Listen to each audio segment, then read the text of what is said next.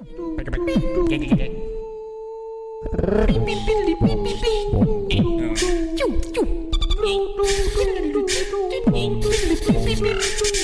beep, beep.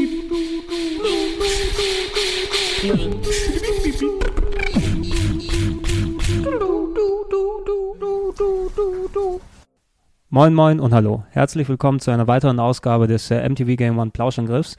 Ich bin der Gregor und ich, ja, ich heiße euch willkommen zu Teil 2 unseres groß angelegten, groß umspannenden, umfangreichen Mega Drive Podcasts.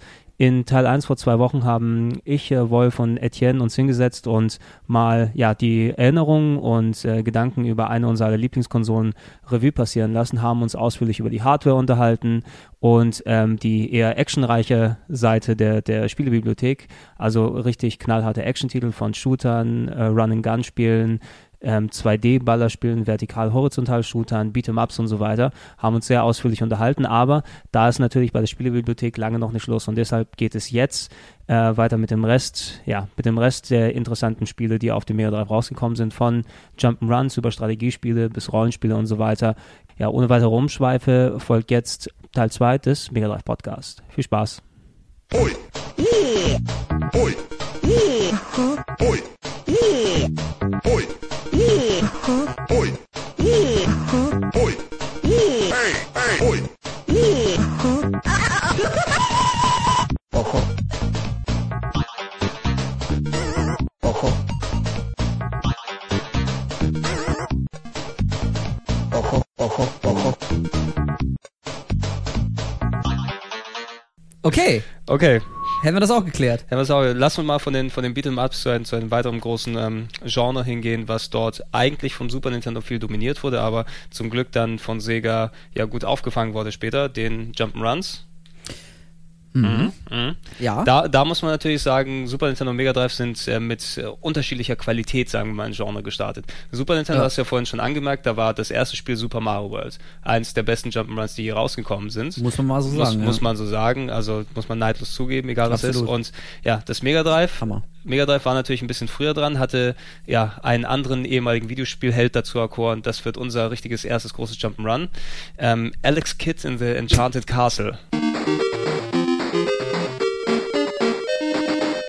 Oh Muss man sich mal klar machen. Muss man sich mal klar machen. Wir, wir, wollen, so wir wollen, darüber auch, auch, nicht allzu viele Worte äh, nee, verlieren. Alex Kidd ist auf dem Mega Drive einfach gestorben. Leider. Muss man einfach ja, sagen. leider komplett. War, ja. auf dem, war auf dem Master-System noch quasi äh, der Versuch, ähm, ja, ein Maskottchen auf die Beine zu stellen, das mit Mario mithalten kann.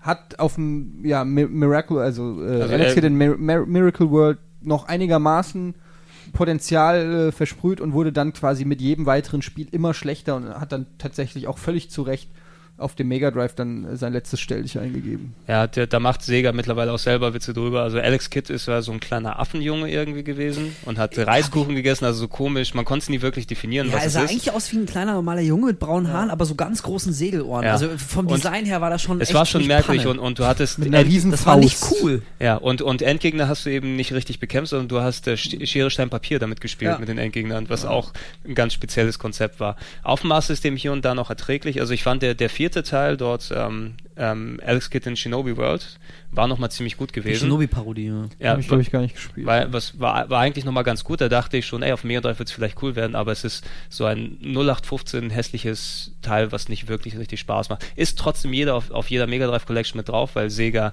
immer noch sehr stolz oder sowas darauf ist.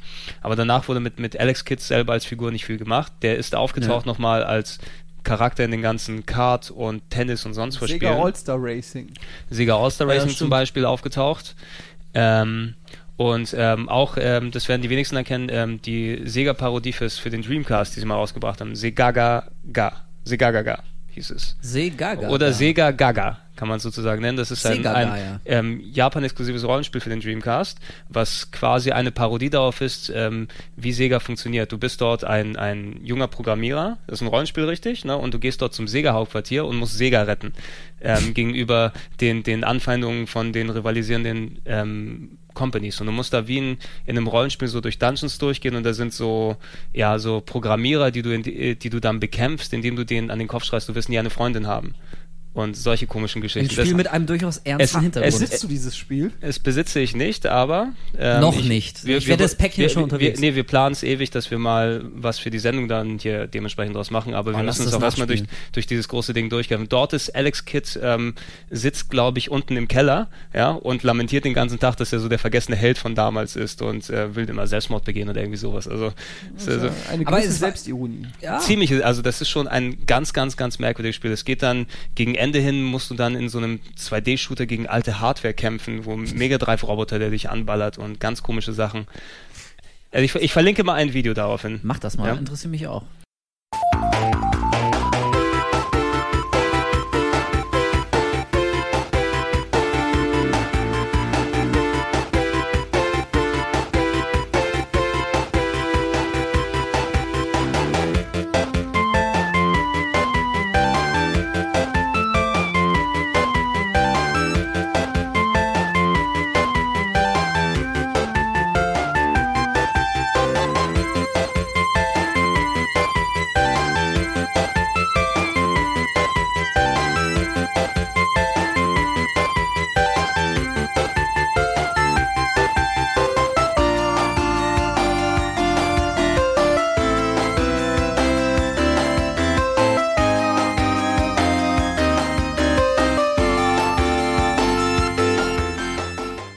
Der Tod von Alex Kidd war allerdings relativ leicht zu verschmerzen, weil dann ja, Er war relativ leicht zu verschmerzen, dann auch ja die größte Sega-Serie, die immer noch dann vorherrscht. begann eine neue Ära. Wir haben ein bisschen, ein bisschen darüber gequatscht. Du hast eins der ersten Mega Drive-Spiele, die du gesehen hast, Eddie, Sonic, Sonic Ah. the Hedgehog. Ich glaube, das ist bei jedem hier dann so gewesen. Jeder, der es gesehen hat, egal wo es gewesen ist, erstmal die Augen ausgefallen. Codename Needlemaus. äh, Codename Needle Mouse hast du auch groß in deinem Bericht bestimmt. Genau, darüber. kann man alles auch nochmal nachlesen in der kurzen Geschichte für Videospiele. Ähm, nee, tatsächlich, äh, was mich immer fasziniert ist, das habe ich auch im Zuge der Recherche über diese Sache dann rausgefunden, was ich auch nicht wusste, ist, dass Sonic ähm, sollte vom Charakter her Bill Clinton ähm, nachempfunden sein, weil die Japaner total auf Bill Clinton abgefahren sind. Der hatte zu der Zeit halt amtierender Präsident war und die fanden halt, der war irgendwie frech, aber gleichzeitig auch der mächtigste Mann der Welt und irgendwie ähm, hat ihnen diese per Person Bill Clinton so ja, äh, imponiert, dass sie wollten, dass äh, Sonic tatsächlich so ein bisschen ähm, in die Richtung vom Char- von der Persönlichkeit geht. Ich habe das alles verlinkt, auch mit Quellen und Ja, allem. freu das mich- Geile ist, und die, die Schuhe, diese roten, waren äh, eine Hommage an Michael Jackson wiederum. Ja, und, und sie hatten also Ja. aus verschiedenen ähm, popkulturellen Dingen haben sie sich quasi äh, dann Sonic zusammengesponnen und ja. Ja, Sonic, also ich, Unglaublich. ich frage mich die ganze Zeit, wenn er nach Bill Clinton irgendwie modelliert ist, wer war dann Monica Lewinsky im Spiel? Mhm, Amy. Xbox. Es ist Amy? Ach ja, stimmt, die ist ja auch immer dann dir hinterhergelaufen. Und vor allem, kriegt man auch Zigarren später im Spiel? Also Wahrscheinlich jetzt ist ein wird's groß- aber albern. Was denn? Das ist Zeitgeschichte. Äh, ist so Sonic, Sonic ist äh, sehr, sehr ein Produkt, ähm, dass du siehst, das als Konterpunkt zu Mario aufgebaut wurde und, und schreit eigentlich heute noch sehr, sehr 90er-Design. Dieses typische, ey, das ist ein sprechendes Tier wieder. Er spricht, okay, er spricht eher weniger, aber so ein anthropomorphes Tier, ähm, was dann aber echt cool und edgy ist. Ich bin schnell, ne? ich kann laufen. Er ist vor allem dieses ja, dieses vorgeschobene Paradox, äh, Paradoxon, was ist, dass du ein Igel bist, ne? eigentlich das langsamste Tier überhaupt, aber er ist der turboschnelle Igel mit seinen roten, ja, ähm, Michael Jackson Schuhen, der überall durchrast. Und vom Design her eigentlich schon sehr, sehr 90s, hat da aber echt gut gepasst, einfach nochmal den, ja, dass du dich cooler gefühlt hast, ein bisschen, wenn du Sonic gespielt hast, der einfach mit einem Affenzahn durch die Level gleitet, als wenn du mit dem kleinen dicken Mario dann dort gezockt hast. Fun, äh, Fun Fact übrigens, ähm, es gab ganz, es gab eine Ausschreibung bei Sega intern, wo halt das neue Maskottchen gesucht wurde und Mhm. jeder sollte halt Entwürfe einschicken und bla. Und viele Sachen, die da eingesandt wurden, sind dann an anderer Stelle wieder aufgetaucht. Zum Beispiel Rista, auch ein Jump'n'Run Mhm. ähm, fürs Mega Drive, war ursprünglich das glaube ich auch ganz kurz auf Rist- der äh, Mega Drive Rista ist Collection. auch auf der Mega Drive ja. Collection als wurde ursprünglich auch eingereicht als äh, potenzielles äh, Sonic-Maskottchen, aber wurde dann halt eben nicht genommen. War der Rista nicht, ich glaube, in der Urversion so eine Art Hase oder irgendwie so, wenn ich mich richtig erinnere? Ja, ha, genau, Hase. Irgendwie sowas. recht. Ja, mittlerweile ist es ist im fertigen Spiel, also hätten wir später uns mal auch äh, angesprochen, schmeißen wir kurz rein. Nach den Sonic-Spielen Rista, eines der letzten großen äh, Mega Drive Jump'n'Runs, wo du mit einem ja, mit einem Stern durch die Level gelaufen bist, der seine Arme ganz weit aus. Also ich fand es ziemlich cool Ja, damals. also ne? groß würde ich jetzt relativieren. Das ist schon irgendwie. Ganz nett, ja. Ja, kam auch mehr unter ferner Liefen. Also haben sie nochmal probiert. Es war, es war sehr spät, Wow. im, im, sehr Ja, spät im Zeitraum, fast aber es, ich fand, es hat eigentlich so Aber alle guten nochmal Qualitäten zurück- gehabt. Aber zurück zu Sonic auf, dann, ja. äh, Sonic, das war mal ein Beispiel dafür, dass Sega damals alles richtig gemacht hat mit dem ersten Sonic. Also das ganze Konzept, das war schon durchaus clever überlegt. Also ich glaube, denen ist irgendwann klar geworden, dass sie Mario einfach nicht schlagen können. Zumindest noch nicht in diesem Moment. Da kam Mario World, Super Nintendo, fette Konkurrenz. Mario war ohnehin als eine der größten, besten Serien. Und ich glaube, denen ist das klar geworden, die können nicht in derselben Liga wie Mario spielen, was das Gameplay angeht. Und deswegen machen sie einfach was radikal anderes. Also ein Spiel, was, was einfach schnell ist, was, was bunt ist, dessen Charakter cool ist, in Anführungszeichen. So, ein- so ein Igel mit den Turnschuhen. Also ich glaube, die haben da sehr bewusst versucht, einen völlig anderen Weg als Mario zu gehen. Und es ist ihnen auch extrem gut gelungen. Also, wie du schon gesagt hast, Eddie, als man zum ersten Mal Sonic gesehen hat, wie, mit welchem Affenzahn er durch die Levels geflitzt ist, also Ja. durch die Loopings und Nicht nur die, aber es war ja nicht nur die. Geschwindigkeit, sondern einfach. Das war Das geil. war unheimlich kreativ, weil man hat eigentlich erwartet, es kommt sowas wie Mario. So viele, viele Spiele haben einfach Mario imitiert mit Gegnern auf den Kopf hüpfen und so ein bisschen gemächlich. Genau und alles. Und bei, bei. Sonic war es aber so zum Beispiel, als ich das erste Mal gesehen habe, wie er dann getroffen wurde und diese Ringe aus ihm rausgeflogen sind, das fand ich eine super geile Idee, einfach, dass, dass du im Prinzip immer weiterleben kannst, sofern du einfach nur diese Ringe hast, ja. Ähm, oder wenn man sich an die Unterwasserlevel in Sonic 1 erinnert, Oh. wo du dann äh, in die Luftblasen das rein schlimmste Geräusch der so. Videospielgeschichte. Oh, dieser Counter, wenn du ertrunken bist, Alter. Das Da hat man wirklich auch. Albträume. Das war richtig schlimm. Ich krieg einen Schauer jetzt gerade, das ist echt schlimm.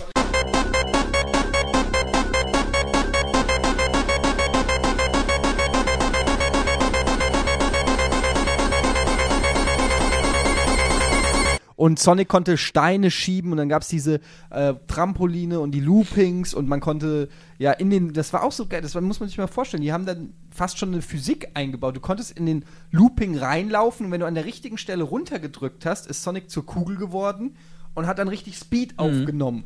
Und das waren so kleine Sachen, ähm, die einfach wirklich richtig geil waren. Gut, es hat auch dann an vielen Sachen dann gefehlt. Das Le Game oder das Leveldesign war ja dann nicht so gut wie von Mario und ähm, es gab vielleicht auch nicht so die Abwechslung, aber ähm, ja, wie der Wolf gerade gesagt hat, die sind in eine andere Richtung gegangen und das war, glaube ich, die richtige Entscheidung. Also Ja, absolut, dadurch, absolut. Dadurch hat- konnte Sonic als was Eigenes dastehen. Es hat einfach auf einem anderen Level funktioniert als Mario. Ich glaube, viele haben es eben dann nicht nur als das Äquivalent gesehen, sondern eben endlich mal, also nicht, dass, oh, das, nur weil ich Mega Drive habe, kann ich mir Mario nicht leisten, jetzt kann ich mir Sonic holen, sondern einfach, dass es auch so interessant wäre, dass man selbst, wenn man Mario gespielt hat, hätte man trotzdem Bock auf Sonic gehabt, weil es einfach so viel Neues mit ähm, auf den Tisch gebracht hat.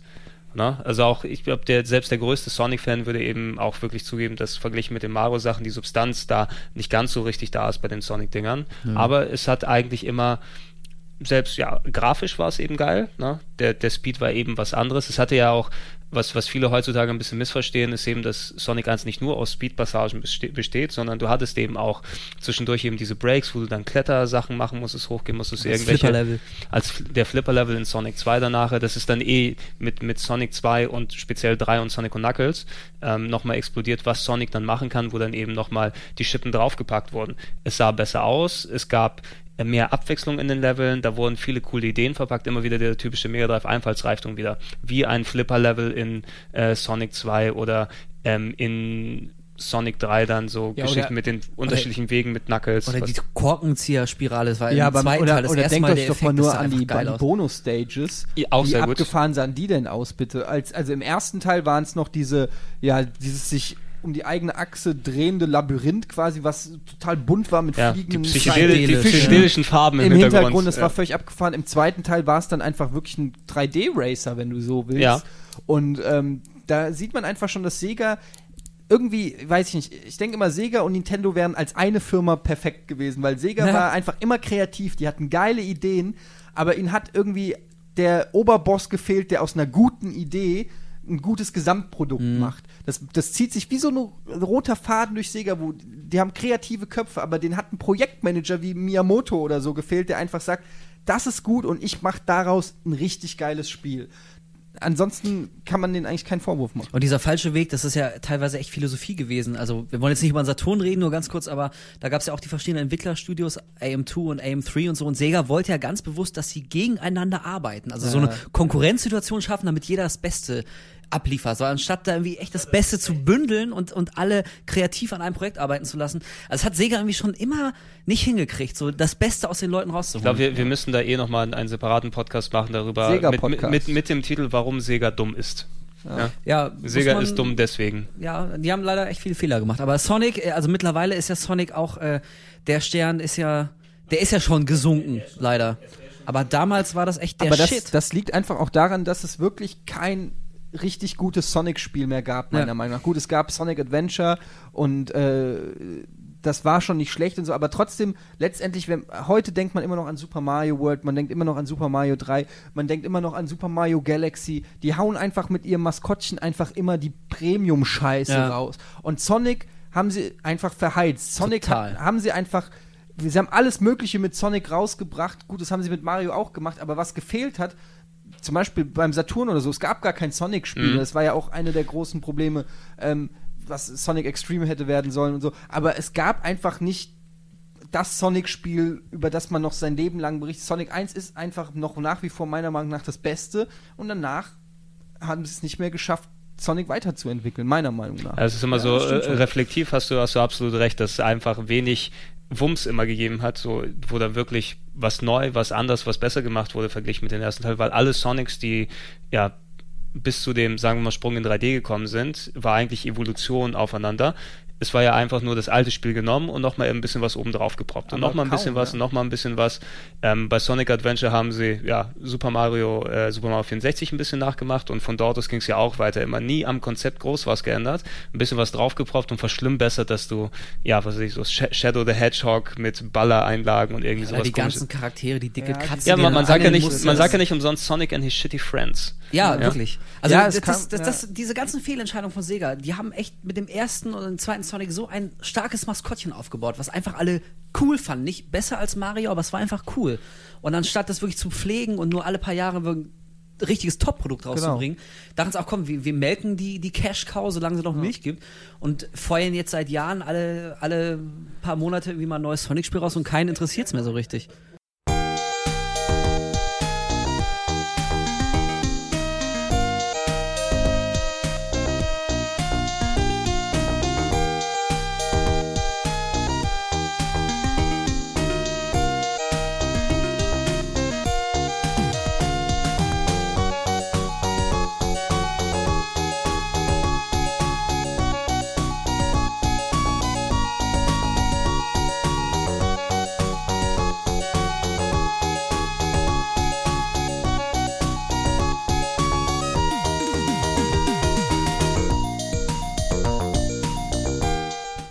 Ich, wer, ich werfe mal ein etwas Provokantes. Oh, pro, In die. Runde. Dafür sind Ja. wir hier genau die Ah, Richtigen. ganz genau. Ich behaupte ja, das beste Sega-Maskottchen ist nach wie vor fucking Wonderboy. Das ist für mich Sehr provokant, ja. Ich, ich bin der Meinung, gerade die Wonderboy-Spiele, also jetzt nicht die allerersten, aber äh, Wonderboy in Monsterland, da fing es dann an, sind für mich die eine der geilsten Erfahrungen, die ich hatte. Und dann mit äh, die Mega Drive Wonderboy-Teile und auch auf dem Master System Dragon Tap, war dem Master Dragon. Dragon's Trap, ja. Dragon's Trap, genau. Ja. Ähm, das sind für mich richtig geile ja, Action-Adventure-Perlen, wo man gemerkt hat, ey, der, der Typ hat eigentlich das Potenzial, besser zu sein als äh, Sonic. Und Also die, die Allerdings da würde er sich wahrscheinlich auch in direkte Konkurrenz zu, zu Zelda begeben, zu Link. Also irgendwie naja, auch es so ist, ein, Ja, das es ist schon ein bisschen was anderes. Nee, klar ist was Also- anderes, aber äh, muss man überlegen, wenn die damals dran gearbeitet hätten, Wonderboy aufzubauen, glaube ich, dann wären die relativ schnell in so eine ähnliche Richtung wie Zelda gegangen, einfach Ja, ja. um da dagegen zu bestehen. Also wer, gegen Zelda hat ja, auch Wonderboy ja, eine Se Chance Sega gehabt. hatte leider auch nie die, also Rollenspiele kommen wir nachher nochmal dazu in der Form, also die richtige Action-Adventure-Serie. Du hattest vereinzelt ein paar Spiele wie Story of Thor und Soleil später, aber nicht so die richtige Konkurrenz, die dann eigentlich wirklich Zelda Paroli gebeten hat, wie es Sonic eben für Super Mario gewesen ist, hattest du da das Äquivalent nicht. Ähm, um mal auf die, auf die äh, Wonderboy-Sachen einzugehen. Wonderboy, das erste, war ja eigentlich auch eine der, der Ur-Arcade-Entwicklungen. Ja, war eigentlich auch nur ein ganz simples, du bist mit dem halbnackten Jungen unterwegs von äh, links nach rechts. Ja, das kannst auf dem Skateboard rausspringen. Ja, das- kloppen. das war aber. Monster, Ja, ich Monsterland, alter Schwede. Ja, hab ich, das ich habe mir, ich hab mir vor einiger Zeit, ähm, Sega hat in Japan ganz gute äh, Remake-Collections rausgebracht, die Wonderboy Collection, ähm, wo alle Wonderboy-Spiele mit drauf sind, inklusive europäischen, japanischen US-Versionen, die du alle von dort aus Welche spielen kannst für die PS2. Ja, ist also alles perfekt darauf umgesetzt, in jeder möglichen Version, die darauf existiert. Und wie du schon erwähnt hast, eigentlich von diesem simplen Jump'n'Run, womit es angefangen hat, auf dem Mars-System eben groß und bekannt gewesen. Später, ja, die Entwickler haben sich später dann äh, aus dem Staub gemacht und haben dann Adventure Island gemacht für Hudson, was ja quasi Wonderboy mit einem anderen Hauptcharakter war. Ähm, Mit so einem bierbäuchigen Baseball-Cup. Master Higgins hieß er. Master Higgins. genau. Ich dachte immer, wo, wo bleibt, wo bleibt äh, Magnum hier, ne, wenn er Fresse, ja. Master Higgins ist. Aber die, die, ähm, die Leute, die dann bei Sega geblieben sind, von, von Westone oder West One, glaube ich, ist der Entwickler, der, die haben dann die Wonderboy-Serie in diese Art Jump'n'Run Action-Adventure-Schiene dort gebackt. Wonderboy in Monsterland, das erste, wo du eben nicht nur von links nach rechts gelaufen bist, sondern echt eine Welt hattest, die du erkunden kannst, mit Läden, wo du einkaufen kannst, Waffen, Equipment, kleine Rätsel lösen. Das war dann bei Wonderboy 3, Dragon's Trap. Pilzbossen. Genau, ge- zum Beispiel Pil Pilze auch immer ein ganz großer Gegner. Wonderboy 3, Dragon's Trap war dann auf dem ähm, Mars-System nur rausgekommen. Das kam, ähm, das hatte aber nochmal das Element dann, das war, glaube ich, auch mit eins der besten Action-Adventures aus der 8-Bit-Ära dort gewesen, dass du dich verwandeln konntest in Mäuse, in Drachen Ja, und genau. so weiter. Dragon's Trap von dem. Das war Ja, Dragon's Trap auf dem richtig, Mars-System. Super geil. Stimmt. Und aber mein, mein absolutes cool. Liebl- eines wirklich, in, auch in meinen Top 10 auf äh, Mega Drive, Alltimes und so weiter, ist wirklich äh, Monster. Wonderboy Monster World. Ganz, ich ganz liebe groß. dieses Spiel. Es sieht so Das schön aus, und es hat, äh, war gut. es hat so unfassbaren Spaß gemacht und es gab so viel zu entdecken und es war. Es hat schon, also Ach, ja, geiles Spiel. Habe ich jetzt Also, gerade direkt wieder Bock, sofort ist ein zu ist ein bisschen, Ausgraben. ein bisschen so, ja, müsste man absolut machen. Hat ein bisschen was Metroid-mäßiges schon gehabt Ja, eigentlich, klar. ne? Das ist ja eher das Äquivalent, wo du wirklich nur ein Metroid-Spiel eigentlich hattest in der Ära und es gibt ja fünf, sechs Wonderboy-Spiele, inklusive, was ich dir auch ans Herz legen kann, Ede, ähm, Wonderboy 6, was nie offiziell rausgekommen ist als ähm, europäische Version in, in Japan ähm, mit einem Mädchen als, als Hauptcharakter. Das Was, habe ich sogar mal gespielt. äh, nee, du, äh, du bist doch nicht der Trant jetzt Das hier, habe oder? ich mal gespielt. Ja, das, das gibt es Äh, mittlerweile als. Fernübersetzung ähm, und ähm, kannst du, ähm, ist inhaltlich äh, so gefühlt, also ich habe es damals auch gespielt, äh, nachgeholt nach einigen Jahren, ist gefühlt sogar noch eine Stufe über Monster World, was das Leveldesign und so weiter alles angeht. Auch hier wieder eine provokante These. Also du musst es mal Eddie wird sie untersuchen und euch einen Du müsst- du müsstest Bericht es- geben. Aber äh, nochmal ganz kurz, um diese Sonic-Sache Ja. abzuschließen, äh, weil wir haben jetzt auch die ganze Zeit drüber geredet, dass Sonic am Anfang so geil war und da haben sie es völlig verhunzt und Sonic ist gar nicht mehr Sonic. Jetzt allerdings kommt ja das, das Jetzt nächste äh, Sonic, Sonic 4 irgendwie und das ist ja wieder, zumindest von den ersten Screenshots, die geleakt sind, das, so, hast, so du ein das, hast du das 2D Video schon gesehen davon? Äh, nee, das habe ich noch nicht gesehen. Siehst Also, du, ich habe mir nur ja, die Screenshots angeguckt. es ist- es aber ich, ich wollte gerade sagen, aber irgendwie, also vielleicht liegt es doch am Alter, aber das kriegt mich jetzt auch nicht mehr. Also Nee. jetzt, jetzt kriegen wir eigentlich Der- genau der das, was wir seit Sonic-Zug ist für Jahren mich auch so ein bisschen ja, abgefahren. finde ich auch. Ja, also mir tut's auch echt im Herzen weh. Ich war immer großer Sonic-Fan. Ich fand ihn immer total geil. Aber irgendwie Sonic, ich, der hat bei mir hat er irgendwie keinen keinen großen Credit mehr. Also das, das, das Problem Schade ist, das eigentlich. Problem ist meist, dass also richtig Hardcore Sonic-Fans sind dann auch, glaube ich, so die die ja, unangenehmste Art von Fan, die man als Spiele-Publisher oder sowas haben kann. Die sind ablehnend gegenüber komplett, wenn dort was Neues gemacht wird und teilweise auch mit Recht einfach, weil da Gut, Designentscheidungen aber drin die sind. fünf Leute kannst du auch ignorieren. Das sind die, die alle sind es echt nur fünf Leute? Ich krieg immer nur. Ich kenne sie alle. Du kennst sie alle. die sind hier in der Redaktion wahrscheinlich. ja, zwei davon arbeiten hier. Ja.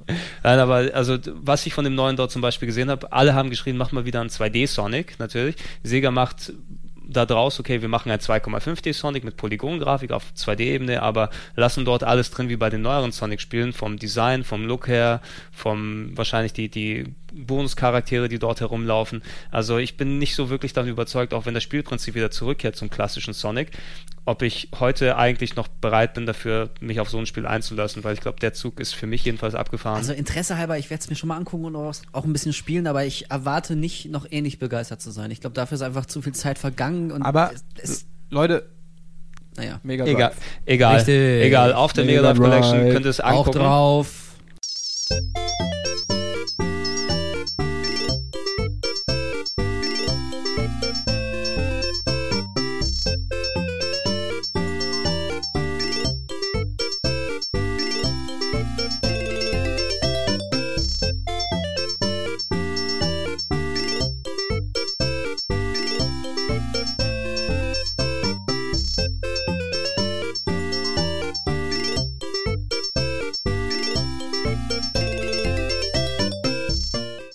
Meine, meine Lieblings-Jump'n'Runs neben den ähm, Sonic-Geschichten, die drauf gewesen sind, sind äh, merkwürdigerweise, das würde man heute eigentlich nicht glauben, ähm, Disney-Lizenzspiele, die Ja. dafür gemacht Ey, wurden. die waren total geil. Quadshot, Ja. Castle of Illusion, World of Illusion. World of Illusion. Ich, äh, geh mal kurz, ich komm gleich wieder.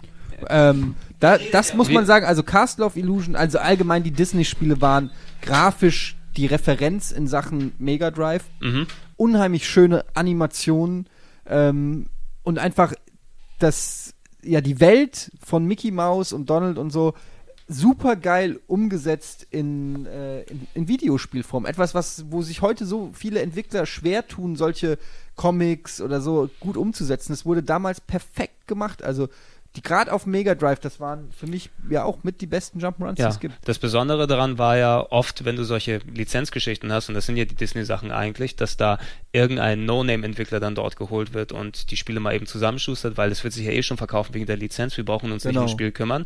Die ähm, Me äh, die Mega Drive Jump'n'Runs mit, den, mit, den, mit der Disney-Lizenz wurden aber von Sega selber gemacht. Also Sega selbst hat sich hingesetzt und Mickey Mouse genommen und das Mickey Mouse Universum und daraus eben, also Castle of Illusion, das erste große, was gekommen ist, wo du mit Mickey auf einem großen Schloss bist, wo die einzelnen Türen in verschiedene Welten hereinführen und das war echt ein, ein Jump'n'Run, was ja grafisch ein absolutes Brett gewesen ist. Ja. Coole Musik gehabt hat, coole Ideen, Das sieht große auch heute Endgegner. noch geil aus. Heute noch sehr, sehr gut aus. Also es gibt wenig Spiele, die wirklich so schön was mit, dieser, mit der 2D-Grafik gemacht haben. Alleine dieses Kuchenland oder so, wenn du durchgehst, diese Farben, die da über dich hereinbrechen. Ich, es gibt kein Äquivalent dafür. Ja, und eigentlich. vor allen Dingen, was die an, auch an Ideen und Fantasie dort abfeuern, wird, wird, damit werden sie halt auch dem, dem Disney-Kosmos irgendwie auch gerecht, weil ähm, die Art und Weise, wie ähm, die Gegner zum Beispiel angegangen werden müssen oder überhaupt was für unterschiedlichste Formen von Gegnern es gibt und, und, und Sachen, also das war schon, es hat nicht die Vielfältigkeit oder sag ich mal, ähm, den Anspruch von einem Super Mario gehabt, ja, also die Level waren relativ überschaubar von links nach rechts und so und es gab jetzt nicht irgendwelche großen Rätsel oder so, aber es war einfach super schön anzugucken und ähm, ja, also da muss man wirklich auch Respekt zollen, was die aus den Disney-Spielen oder aus dem Disney-Franchise gemacht haben, das ist wirklich aller Ehren wert. Ja, absolut. Du hattest ja als Äquivalent zum Beispiel auf dem Super Nintendo konnten die Sega-Spiele natürlich nicht rauskommen, dass sie, ähm, weil ja, geht ja nicht. Sega auf, auf, Magical auf. Sega auf Nintendo-Konsolen, das wird es ja nie geben. Wie Ähm, es, da hat äh, äh, Capcom stattdessen ja, die Magical Quest, ne, mit dem ähm, Feuer. Mickey, Ja. Mickey's Magical Ja, genau, Quest oder, oder Goof Vorhang. Troop oder solche Geschichten, was ein netter Zelda-Klon Fand ich gewesen ist auf dem. so. Die waren aber bei Weitem leider nicht so gut wie eben die Sega entwickelten Jump'n'Runs. Castle of Illusion ein sehr großes gewesen Boah, und ich finde noch besser sogar Quackshot ähm, mit Donald Duck. Ähm,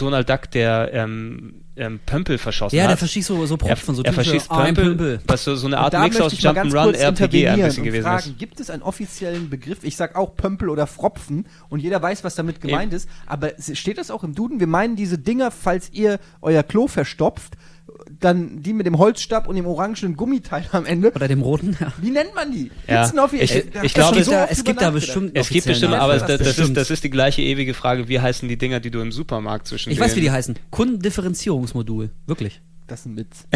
Die heißen so. Könnten Kundendifferenzierungsmodul. Sie mir bitte das Kundendifferenzierungsmodul Ja, aber was sagst Ja, du? was hast du gesagt zu meiner so, So Mutter? ein Trendding da. Ja, genau. Trennteil. Ja, ein ein, Trend Ku- halt. ein Kundentrenner, glaube ich. Auf jeden Fall. Aber äh, Fropfen und Pömpel können wir uns drauf Ja. einigen. Ja, weiß jeder, was weiß gemeint jeder, was ist. mit gemeint Also, ist. also ähm, Und damit schoss sehr- er um, der Donald. Äh, Genau, äh, Don Donald hatte dann eben seinen Prömpel, mit dem er dort ähm, herumgelaufen ist und hat ja, es war eine Art auch ein bisschen fast schon Action-Adventure-mäßig, dass du dort eben über die ganze Welt gereist bist mit, Ja. ähm, was war, keine Ahnung, was die, der Grund eben war, hast du Tick, Trick und Track gesucht oder ich weiß es nicht mehr. Ja, nee. Aber du hast so nicht gegen Kater Carlo gekämpft, was Kater Carlo- keinen Sinn macht, Kater Carlo war- Carlo Ja, ist ja. aus dem falschen Disney-Universum, Ja, was aber er war- Duck mit Kater Carlo Ja, aber er war, er war halt ein ganz normaler Gegner dort. Also ist vielleicht der Cousin von äh, Kater Carlo gewesen, der Ja. dort unterwegs Ja, das stimmt. Der Auf, auf jeden Fall ein, ein, ein sehr, sehr schönes Jump'n'Run mit, mit unterschiedlichem Aufbau, der gewesen ist, was ich auch immer ganz cool, also super animiert und immer ganz cool fand, wenn, wenn Donald dann irgendwie diese Chili Peppers oder so gegessen Ja, hat und dann in Rage richtig. durch den Level gelaufen ist.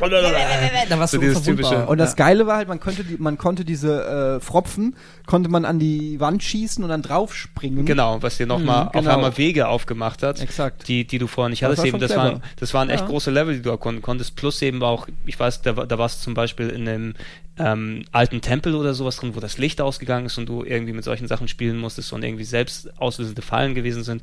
Also ganz coole, echt einfallsreiche Geschichten. Es hatte auch äh, deutlich einen Indiana Jones Touch. Also er, Ziemlichen, ja, er rannte auch mit so, einem- mit so einem Hut und so einer Lederweste, glaube ich, Ja, rum. absolut. Also es hatte so sehr viel von Hommage. Indiana, genau. Und- Und, ich denke also immer äh, mit einem Lachen daran zurück, dass mir mein Quackshot zerstört wurde. Oh. Ja, von Ah. meinem kleinen Bruder nämlich. Er hat es nicht, nicht beschädigt oder verliehen, er hat es wirklich zerstört, nämlich indem er das bei eingeschaltetem Mega Drive das Spiel einfach so aus dem Modulschacht gezogen hat. Und das ist in 99,2% aller Fälle Ja, und der seitdem Tod. bist du Einzelkind, oder? Naja, also sagen wir mal, heute kann ich drüber lachen, aber damals habe ich alle seine Spielsachen verbrannt. Als, als kleine Das Racheaktion. ist nur gerecht. ja, absolut. Nee, ohne Scheiß, man macht kein Spiel kaputt. Also Ja. man zieht ein Spiel nicht aus der Vor allem nicht so Konsole. eins. Da war ich sehr sauer.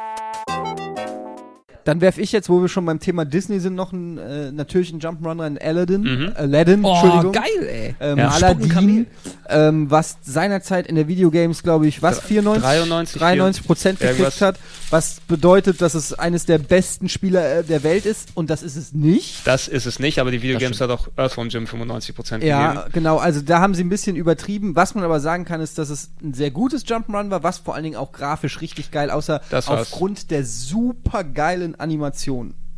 Das war, das war das vorherrschende Ja. Element, dass Ja. einfach die Animationen von einem anderen Stern da gewesen sind. Ja. Gemacht wurde es ja, also es gab ja auch mehrere Versionen. Für, beim Super Nintendo war wieder Capcom dafür verantwortlich. Fand ich die, auch wieder nicht so gut. Die ein nettes Spiel rausgebracht haben. Auf dem Mega Drive war eins der letzten guten Spiele, die David Perry damals gemacht hat. Mhm.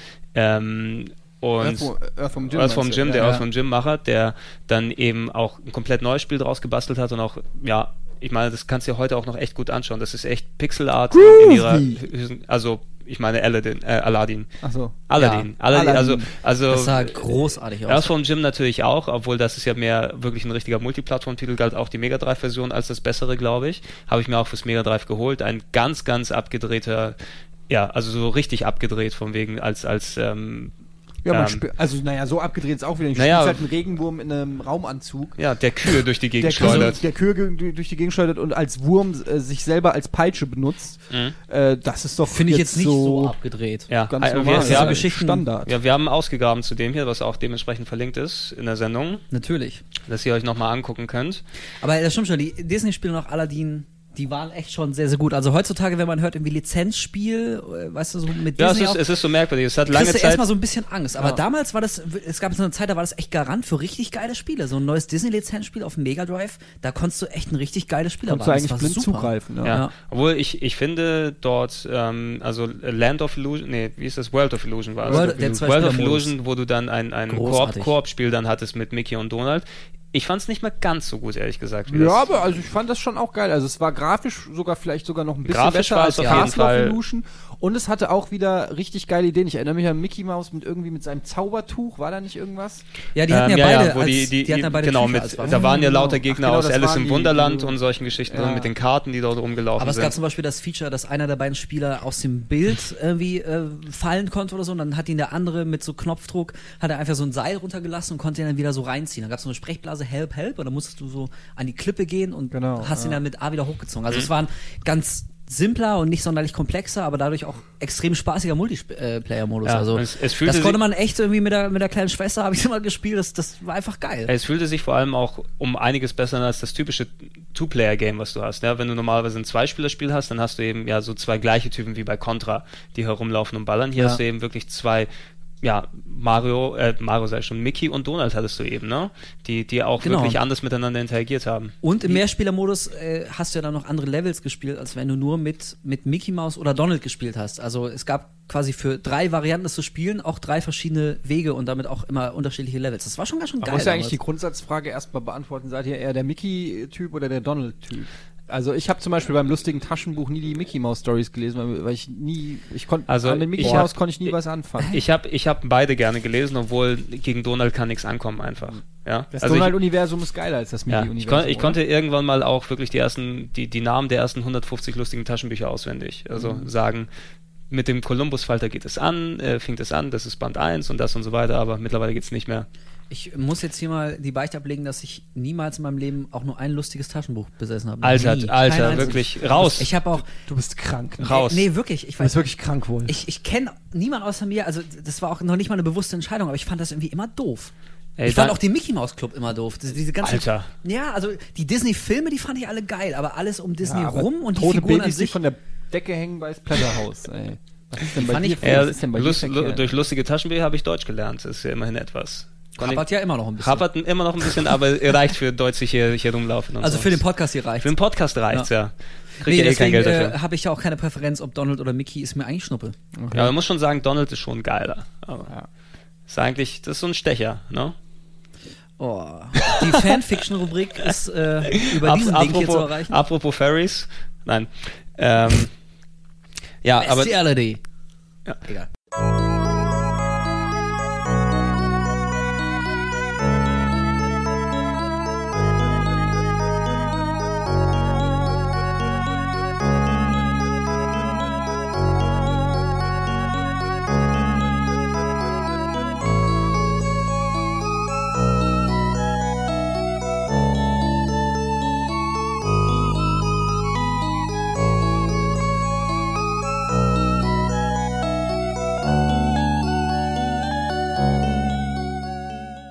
Egal. Ja. Aber die, die Disney Jump'n'Runs von Sega, ganz große Dinger. Sega hat natürlich weiterhin probiert, auch Jump'n'Run selber zu machen, mit einem, finde ich, eher ja, mittlerem Ergebnis, was damals auch wieder ein Mario-Konkurrent sein sollte, ähm, auch wieder auf allen ähm, Collections hier auftaucht, äh, Kid Chameleon. Uh, das ist. Das hatte das, eine- das war ja ein Reizthema immer. Hatte auch Ja, eine mi ein- mittlere Wertung in der. Ja, hatte, glaube ich, so 60er-Wertung Mhm. oder so. Kid Chameleon war so ein typischer Fall von geile Idee, schlecht ausgeführt. Ähm, das hat sich einfach grottig gesteuert und gespielt, aber die Idee, dass man halt mit diesem Kind irgendwie die ganze Zeit, äh, wie war das, die, die, die Form ändern kann. Genau, der konnte Anzüge, also der konnte ein. Ritter sein, der konnte Ja. irgendwie was sein und dann hattest du 100 Level, die du dann alle nacheinander Das war von der kannst. Idee her nicht schlecht, aber es hat sich einfach, wie immer, nicht so gut gespielt, wie man es eigentlich gern gehabt hätte. Ja, und vor allem, es war grafisch echt mies. Also Ja. auch damals schon. Das sah Mhm. einfach nicht, nicht geil Stimmt, aus. Die ja. Figuren waren zu klein und die Details waren jetzt auch, äh, die haben echt gefehlt. Und es war absurd groß, also wirklich, das war echt riesig. Ja. Hatte aber keine Save-Funktion. Hatte ne? es, hat es nicht Passwörter gehabt, glaube ich? ich glaube, oder es so? hatte Kann sein. Passwörter. Ja, Save-Funktion war auf jeden Fall nicht dort. Auch wieder eine, eine der großen Plagen von, Ja, von also- Spielen der damaligen Zeit. Da muss sich doch jeder normal denkende Spielerentwickler fragen, ob da nicht irgendwie was schiefgelaufen ist. Also so ein Riesenspiel, was ganz offensichtlich als Mario-Konkurrent aufgebaut werden soll, rauszubringen, was wirklich gigantisch ist, was auch eine coole Idee hat, äh, und dann aber keine vernünftige Speicherfunktion einzubauen, sondern nur diese Kacke mit den, mit den Passwörtern. Das, das sind so die Kleinigkeiten, als bei Sega so oft gehapert. So Aber es noch, noch dem eine Zeitpunkt- Stunde länger drüber nachdenken und es noch ein bisschen besser machen. Es kam zu dem Zeitpunkt noch ein Jump'n'Run raus mit irgendeiner Echse oder so. Wie hieß denn das nochmal? Ähm, Gags gab's später. mit einer Echse. Gags, was Gags? Ja, kann Mit einer. Echse? Nee, Gex, Gex war, Gex war auf dem Saturn dann auch. Ja, meine ich ja, das war später. Ach, Also ja. du, du hattest, du hattest einiges an Jump'n'Runs, die auch äh, vor allem von der Third Party dann äh, gekommen sind, sowas wie Arrow the Acrobat mit dem Ja. mit der Fledermaus the oder Bobcat. Babsy the Bobcat, Zero the Kamikaze Squirrel. ähm, ich, ich schmeiß mal einfach ein paar Sachen rein. Ich weiß ja nicht, wie viele ihr davon gespielt habt. Äh, Rollo to the Rescue. Kennt ihr das Ja, noch? mit dem mit Bremer. Stadtmusikanten Ey, sozusagen. das fand ich ja irgendwie immer doof, ey. Ich weiß auch nicht. Wonder Dog gab's. das war ein Wonder Das war Dog, das war auf dem Mega Mega-CD, äh, Green Dog. Das gab's hab ich gespielt, der Mit dem Surfer- Sur- Surfer-Dude. Mit, mit dem Surfer-Dude, wo du War dann rumgelaufen weißt du, was geil war? Boogeyman. Boogerman. Boogerman. Booger, Boogerman. Boogerman. Boogerman mit dem auch heu- das muss Ja. man mal auskommen. Das wäre eigentlich Das perfekt stimmt. für Game One. danke, Ein, danke. ein Jump'n'Run, wo man einen ja wirklich abgefuckten Typen spielt, der äh, furzt, ro- rotzt und äh, mit, mit Popeln schießt. Ähm, ja, wirklich abartig sch- eklig, aber auf jeden Fall eines der originelleren Titel, Ja, die es ich gibt. frage, wir, wir müssen da auch echt aufpassen, dass es nicht wirkt wie einfach eine Reportage hier in der Redaktion, wenn wir das aufnehmen. Ja, Und das ist wirklich gedacht für ausgegraben. Ach, wäre das schön, oder? Boogerman, das müsst ihr euch mal auf ihr, da, da, da wird der Gregor auf jeden Fall auch, äh, hat er Ich schon, werd- äh, ich ich höre werd- ich gerade, werd er hat dazu- dazu auch schon einen YouTube-Link. Ja, natürlich. Gregor. Sehr, ey, so schön unter Zugzwang bringen. Ein paar, paar andere Sachen, die auch noch gewesen, also sowas wie Echo könnte man fast schon als Jump'n'Run hier Über. Echo müssen wir auch noch mal ganz kurz reden. Echo ne? Fresh war, oder was? Fast. Hätte fast mehr Spaß gemacht. Nee, Echo, da war man ja ein Delfin. Echo der Delfin, ja. Das war eigentlich so ein sehr ruhiges, entspanntes Spiel. So als Delfin muss man, glaube ich, die anderen Delfine äh, wiederfinden und taucht dann so durch Höhlensysteme und findet so andere Lebewesen, kann mit denen kommunizieren. Also eigentlich eine ganz coole Idee, sah auch nett aus. War aber gerade gegen Ende hin auch wieder absurd schwer. Also es Ich war richtig, du hattest permanent Zeitdruck, du musstest halt irgendwie immer deine Luft, du bist ja ein Delfin, kannst ja nicht ewig tauchen, musst deine Luft wieder auffüllen. Also so ein Spiel, wo, wo die Ausführung wieder dem Konzept völlig entgegensteht. Viel zu schwer, das ist viel zu krass am Ende, statt so ein nettes, entspanntes Spiel zu Ja. machen. Haben sie es irgendwie echt wieder verbockt. Echo war für mich so Deswegen das mag klassische. Kaufhausspiel. Das habe ich nie gehabt, hat mich auch nie wirklich interessiert, aber ich habe es im Kaufhaus mal gespielt. Und glaub, ja, dieses Eintauchen und dann aus dem Wasser hochspringen und dann wieder runter. Das sah cool ist aus am Anfang. Sah Mhm. cool aus, hat auch Spaß gemacht, aber das hat mich nie als Spiel an sich wirklich gereizt. Ey, so, so toll sind die Dinger auch nicht gewesen, trotzdem auf jeder Collection mit drauf. Ich glaube, der dritte Teil war dann Echo Junior lernt Mathe, irgendwie sowas. Und ich muss, ich muss sagen, Echo für den Dreamcast, ja. Echo wurde danach in der 3D-Variante für den Dreamcast nochmal neu gemacht und ist für mich das schlimmste Horrorspiel, was es gibt. Ach stimmt, Ja. haben wir da nicht mal was schon Da, zu gemacht? da, ich da, erinnere hatten, mich. da hatten wir irgendwas mal drüber gelabert auf jeden Fall oder irgendwas drüber erzählt, weil dort einfach durch diese ja, also ich habe mich dort schlimmer, echt schlimmer gefühlt als bei jedem Resident Evil, weil dort bist du als Delfin allein im trüben Wasser unterwegs, ganz tief und da, da teilweise auch später in komischen Space Locations, wo du hingebeamt wurdest, also ganz abgedrehtes sega Natürlich. Aber auf jeden Fall in der Tiefe und dann irgendwelche Monster, der Monster, das sind ja eigentlich große andere Haie, die kommen, die dich dann auffressen, die dann ich weiß nicht, da ist so ein Panikgefühl bei mir dann dort entstanden.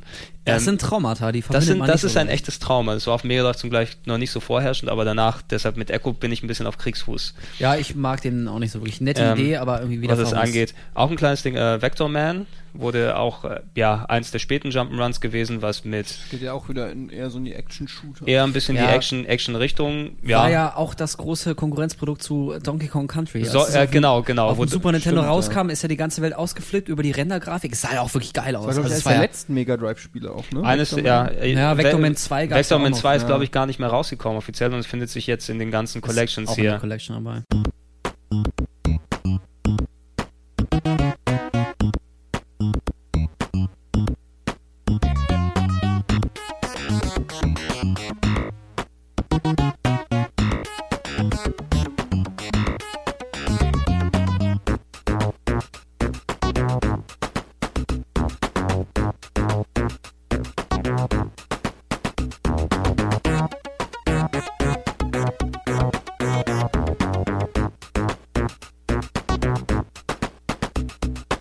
Eine Sache, ähm, ein Spiel, das du auch mal hier ausgegraben hattest für die Sendung, aber letzten Endes, glaube ich, dann nicht ähm, Ah, on air gekommen ist. Ähm, erstmal der, der zweite Teil, damit wir den abfrühstücken, weil der ist ziemlich anders. Ähm, Toe Jam and Earl 2. Das Oh, habe ich ja super. geliebt. Ohne Scheiß. Ein, ich also es immer noch To to.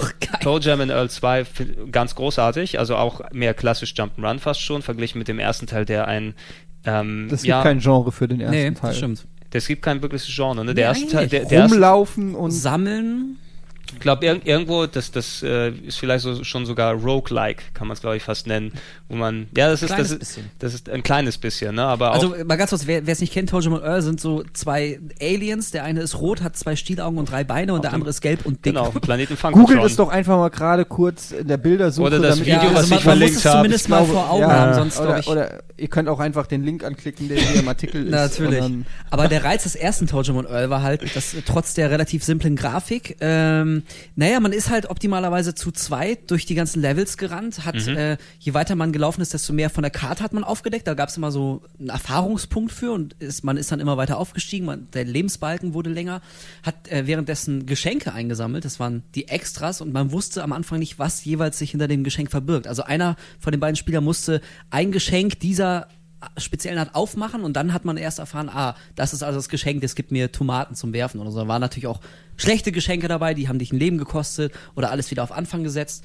Und das hat da wirklich so ein, so ein, naja, der typische Sammeltrieb. Man ist rumgelaufen, hat immer mehr von der Landkarte aufgedeckt, Geschenke auf, auf äh, äh, benutzt.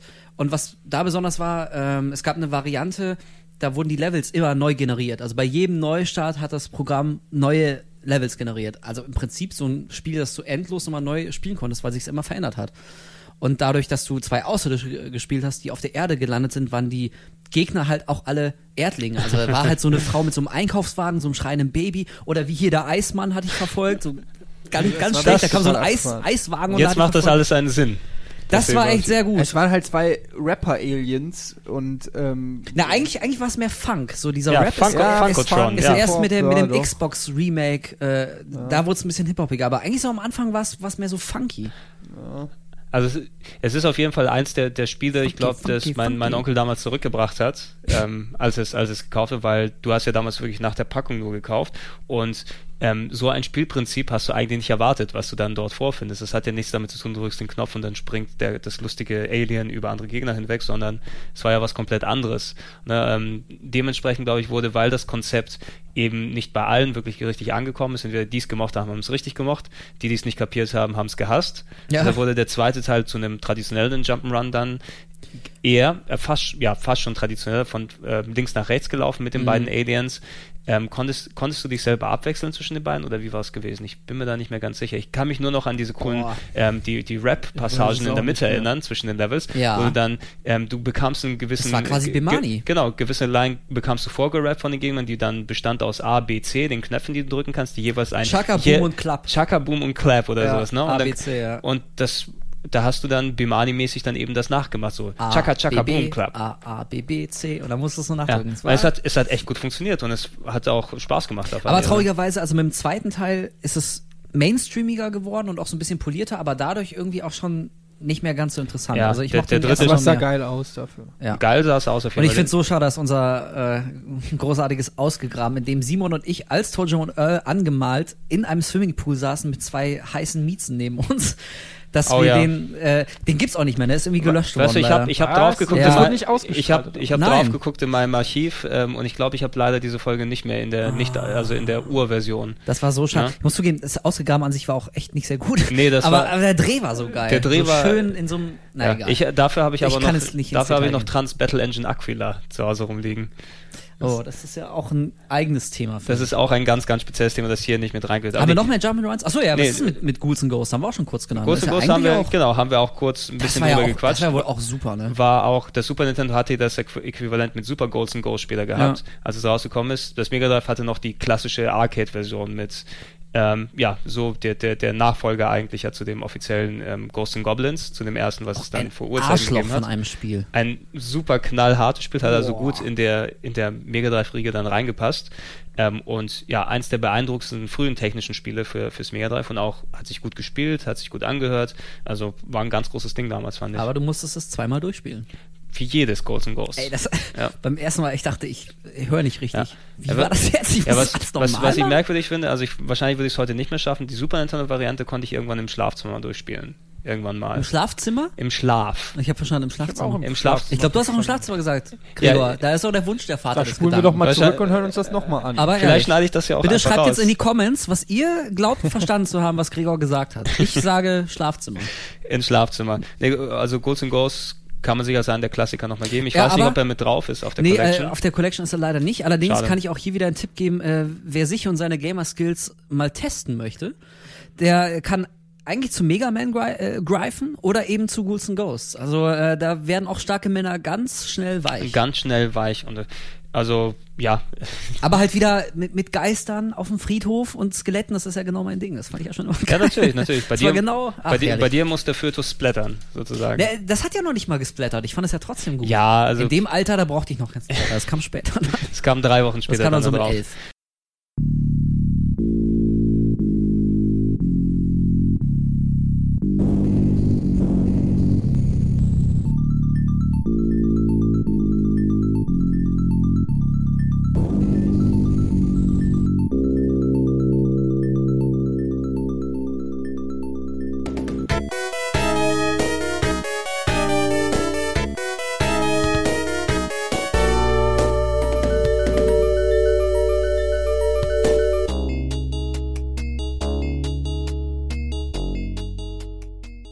Ein Genre, was ähm, auf dem Mega Drive anfangs eher ein bisschen unterrepräsentiert war mit vereinzelten Highlights, was eigentlich auch eine Domäne des Super Nintendos dann gewesen ist, was aber letzten Endes sich danach später aus dann gut aufgefüllt hat mit guten Titeln. Ähm, wir haben nochmal ganz groß über die größte Serie gesprochen, vor einiger Zeit in einem eigenen Podcast, der hier verlinkt ist.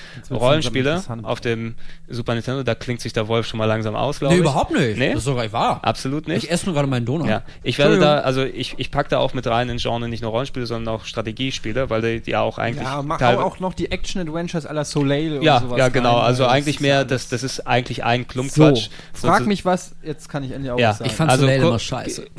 ich fand das noch, Nee, ich das fand das fand noch ich nicht. bekloppter als Zelda. Na gut, dann lass uns mit Soleil anfangen. Soleil war ein 1 zu 1 Klon ähm, aus, ich weiß nicht mehr von we- welchem Entwickler zu selber. Äh, War es von Sega direkt. Ah, Ja, ja. Ja Sicher? Ja. Okay, wer, wer würde die wagen zu äh, ich kannst mir vertrauen. Okay, ähm, war ein 1 zu 1 Sagt er, bevor er Klon den von Zelda, löscht. sieht also im Prinzip genauso aus wie Zelda, nur etwas, etwas bunter.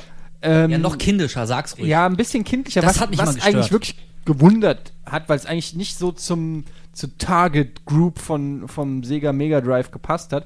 Aber spielerisch hat es doch mehr auf dem Kasten, als man äh, denkt. Es gab ja auch mal auf dem, ich weiß nicht, ob das noch jemand kennt, auf dem Master System schon Golden X Warrior, was im Prinzip auch schon Das ist, äh, Golden X Warrior, das ist mit drauf übrigens genau, auf der das Mega Drive Collection. auf der Mega Drive Collection. sensationell. weil Eddie, das auch ist für dich interessant? Super geil. Ähm, ist nämlich auch im Prinzip ein 1 zu 1 Zelda-Klon. Das war ziemlich eins zu eins Also es sah damals, wirklich genauso aus. Und ähm, Sega hat es halt einfach immer schon versucht, da in diese Nische reinzukommen. Und Soleil ist nicht so bekannt. Ähm, das hatte auch noch einen anderen Titel, glaube ich. Es hieß ja, in Amerika hieß es Crusader of Senti. ah, okay. dort gekauft Alles hast. klar. Hätten wir das auch geklärt. Aber es war schon nicht so schlecht. Also es hat im Prinzip Nee, halt einfach genau das gleiche gemacht wie Zelda und das hat es auch gut gemacht. Und es hat funktioniert Also, so, für mich. Also so, Soleil, was, was, was ich daran beeindruckend fand, eben, es hatte an sich ein echt cooles Leveldesign und auch abwechslungsreich gewesen. Du hattest diese Mechanik, dass du, ja, du warst eigentlich ein kleiner Junge, dieses typische, ich gehe auf ein Abenteuer los und erlebe da irgendwas. Mittendrin im Spiel verlierst du eben die Fähigkeit, mit Menschen zu reden und kannst stattdessen mit der Tierwelt reden dort, woraus sich dann ein, ja, komplett anderer Ablauf irgendwie ergibt, ähm, weil du dort eben immer mit, mit Tieren dann unterwegs bist und dort irgendwie in Tierdörfer dort reingehst. Wuff, wuff, hilfst du mir, meinen Knochen zu finden? Ja, was, was, was bin heutzutage nicht mehr, so, nicht mehr so bewusst ist, ist, dass eigentlich, das müssen wir sich nochmal vor Augen führen, die Story eigentlich ganz, ganz strange und subversiv und irgendwie sowas gewesen ist. Also es geht dann lauter darum, eben die Menschen haben die Fähigkeit verloren zu sprechen, weil sie Gott ähm, ähm, beleidigt haben, indem, sie den Turm zu Babel gebaut haben, der auch vorhanden ist im Spiel. Und du kämpfst dann teilweise später gegen eine Personifizierung von Gott und kannst dann also Kontrovers. äh, Es, es ist schon für eigentlich für so ein bonbonbuntes Action-Adventure, was auch sehr auch eigentlich schon, es ist schon ein bisschen kindlich, aber auch schon ein bisschen aufwendiger vom Zeug, eigentlich viele äh, Story-Elemente, die schon, ja, fast schon subversiv irgendwie dort eingebaut wurden. Das ist Ja, eben heutzutage das- nicht mehr so bewusst. Das wusste ich nicht und das klingt auch schon wieder interessant, aber also für mich ist Soleil einfach so ein typischer Fall. Da gefällt mir die Verpackung einfach Ja, nicht. das klar- also das kann ich auch Spiel an sich ist bestimmt gar nicht so schlecht, Die aber Optik ist auch. ja genau die Optik und die Aufmachung so dieser Approach, wie man da so rangeht, mir gefällt sowas einfach nicht. Deswegen habe ich vielleicht auch viel Gutes verpasst, aber wenn es mir schon so bonbon bunt mit dem Arsch ins Gesicht springt, da bin ich direkt abgeturnt.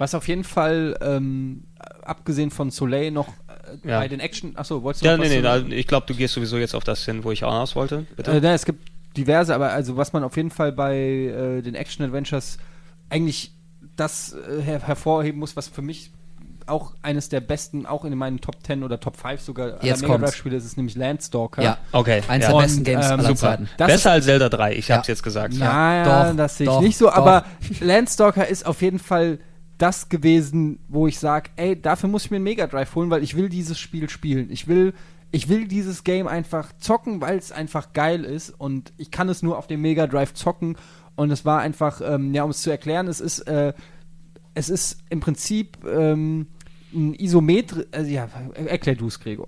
es ist ein isometrisches Zelda mit, mit Jump-and-Run-Einlagen oder mit Jump-Einlagen ähm, an einer Grafik, die damals spektakulär war, meiner Meinung nach, und wesentlich reifer und erwachsener herkommt als, ähm, ja, als Zelda und ähm, ja vom Grafikstil so diese Elemente, die man auch aus Shining in the Darkness kennt und ähm, Shining Force, so wie, wie erklärt man wie das mit den großen die Füßen, Herbs und all sowas. Ja, Herbs, das ist auch glaube ich auch von den gleichen Leuten. Es ist ne? es ist mhm. von also die die ganzen Action Adventure und Rollenspielgeschichten, die auf Mega Drive gemacht wurden. Sega hatte unterschiedliche Studios, die da dran sitzen, die da intern Sachen daraus gebastelt haben. Ich hatte auch irgendwann mal einen großen Artikel drüber gemacht, müsste mich noch mal referenzieren dran, was ich alles reingeschrieben habe, aber die hießen Climax. Climax die haben die genau. haben nicht zu viel also nichts mehr damit zu tun mit den Climax, die es heutzutage gibt, die zum Beispiel ähm, Shattered Memories Silent Hill gemacht haben für die Wii. Das ist ein komplett anderes Team.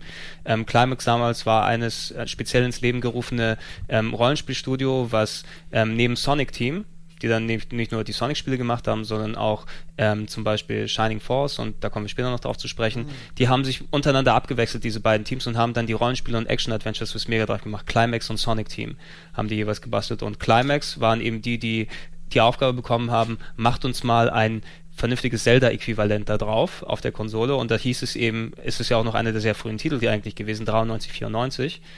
Wohl, ja, okay, Mega Drive Zeitung wahrscheinlich nicht mehr ganz so früh, aber ich habe es immer in, in, Erinnerung, als ob es ein recht anfänglicher Titel gewesen ist während der Ära.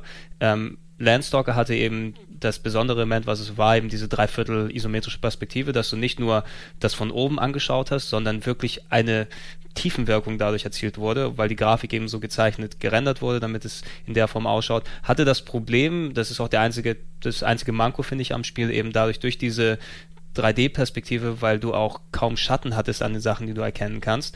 Du wusstest perspektivisch oft nicht, wie wo du wo springen musst, wenn du speziell in der ja. Luft gewesen bist und hast dich so oft verhopst und bist dann irgendwo unten gelandet und musst wieder eine halbe Stunde laufen, bis du dorthin kommst. Ja, das stimmt. Also diese schräg von oben Ansicht, das sah irgendwie echt alles total geil aus und hat auch, wie du schon gesagt hast, Eddie, so das, die Zelda-Mechanik einfach noch ein Stück ja, weiterentwickelt und noch weitergebracht, aber aber genau dadurch, wie du schon meintest, Gregor, da fehlt manchmal so bei manchen Sprungpassagen und davon gab es nicht wenige. Davon also, gab es nicht wenige. Es, wurde, es wurde gegen Ende hin auch ganz viel, was ich ganz geil fand, für mich immer noch eins der, also das, das Intro hat bei mir sehr viel Eindruck hinterlassen damals, weil es fängt ja quasi wie Indiana Jones an, ja. ne, dass du, ähm, Stimmt, du, du bist eben so eine Art Grabräuber in einer großen Fantasy-Welt ähm, und ähm, gehst, äh, der, das Spiel fängt dann quasi an mit dem letzten Level, wo du dann im Spiel dann später erst landest, nach 30, 40, 50 Stunden ähm, und da bist du eben in so einer ja, verlassenen Mine, Höhle oder was auch immer das dort gewesen ist und ja, ja. umgehst dann Todesfallen und springst dann äh, du, über Plattformen hin. Also das, das macht er alleine. Beinhart. Beinhart und siehst dann auch irgendwie und äh, dass Steine hinter dir herrollen, also ganz viele Fallen, die dort dort abgefeiert werden. Und am Ende fällt, fällt der Hauptdarsteller eben ins Wasser und, und fällt ein Wasserfall runter und von dort aus fängt das Spiel an. Da muss man sich erst wieder hinarbeiten zu dem Level. Mhm. Aber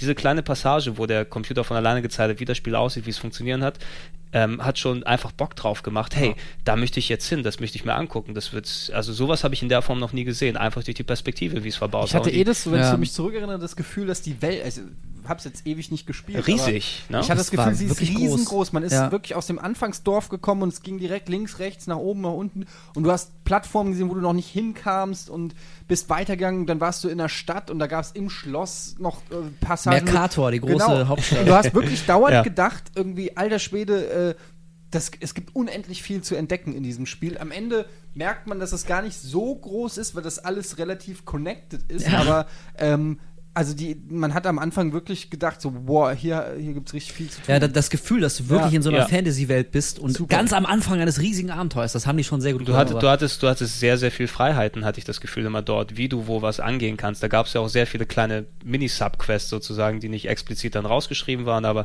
ich kann mich an Sachen erinnern, wie dem Casino, was dann unter der Stadt ver, ver ja, vergraben richtig, war. richtig, richtig. Und, äh, und die, die Kammer, die, diese Totenkammer mit den zehn Rätseln. Alter. Da war die, diese Krypta oh, mit Alter. zehn Räumen und in jedem Raum war ein anderes Rätsel. Stimmt, ja. Du musstest einmal, wie war so eine Truhe vor dir und du durftest aber nicht hingehen und sie aufmachen. Hast du direkt verloren, dann wurdest genau. du angegriffen. Zum Beispiel. Also Landstalker, ich bin echt extrem großer Landstalker-Fan. Ich kann ja so mit, mit äh, Zelda und ähnlichen Spielen mittlerweile nicht mehr so äh, viel anfangen, aber Landstalker ist zusammen mit Shining Force wirklich so irgendwie äh, das Gottesgeschenk der 16-Bit-Ära. Ich- 92 übrigens. 92 war es. In Also. Landstalker also war, doch, doch ich, noch kann mich, ich kann mich erinnern, als ich das erste Mal auf der, auf der Tokyo Game Show war vor ein paar Jahren, da hatte Climax auch so einen ganz kleinen Stand. Ey, und- so, so ganz klein. Und da haben die halt äh, vom ersten Dorf, wo du auch Landstalker anfängst, haben die halt so ein, so ein Modell gebastelt, so ein richtiges Alter. Modell.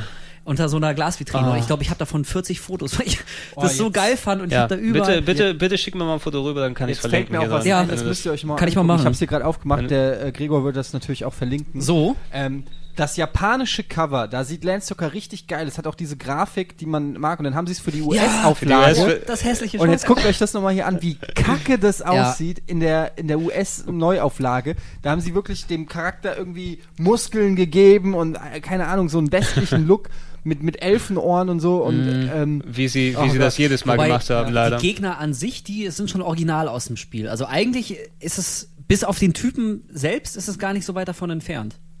Aber äh, ja, wieder hervorragendes Beispiel für ein hervorragendes Beispiel, für was auch hässliche cover Übrigens, Se- Sega hat selbst nicht damit aufgehört, für westliche Versionen hässliche Cover zu machen. Ne? Also es gab zum Beispiel Shiren the Wanderer für den DS. Das ist ein Roguelike ähm, Rollenspiel, was du auf dem DS spielen kannst. Das hat so ein richtig cooles japanisches Anime-Artwork im Original. Und da haben sie anscheinend den zeichnet alten Mega Drive Cover dran gesetzt, die Euro-Version zu machen. Das verlinke ich auch einmal kurz als Referenz, einfach einmal um zu sehen, viel verlinken.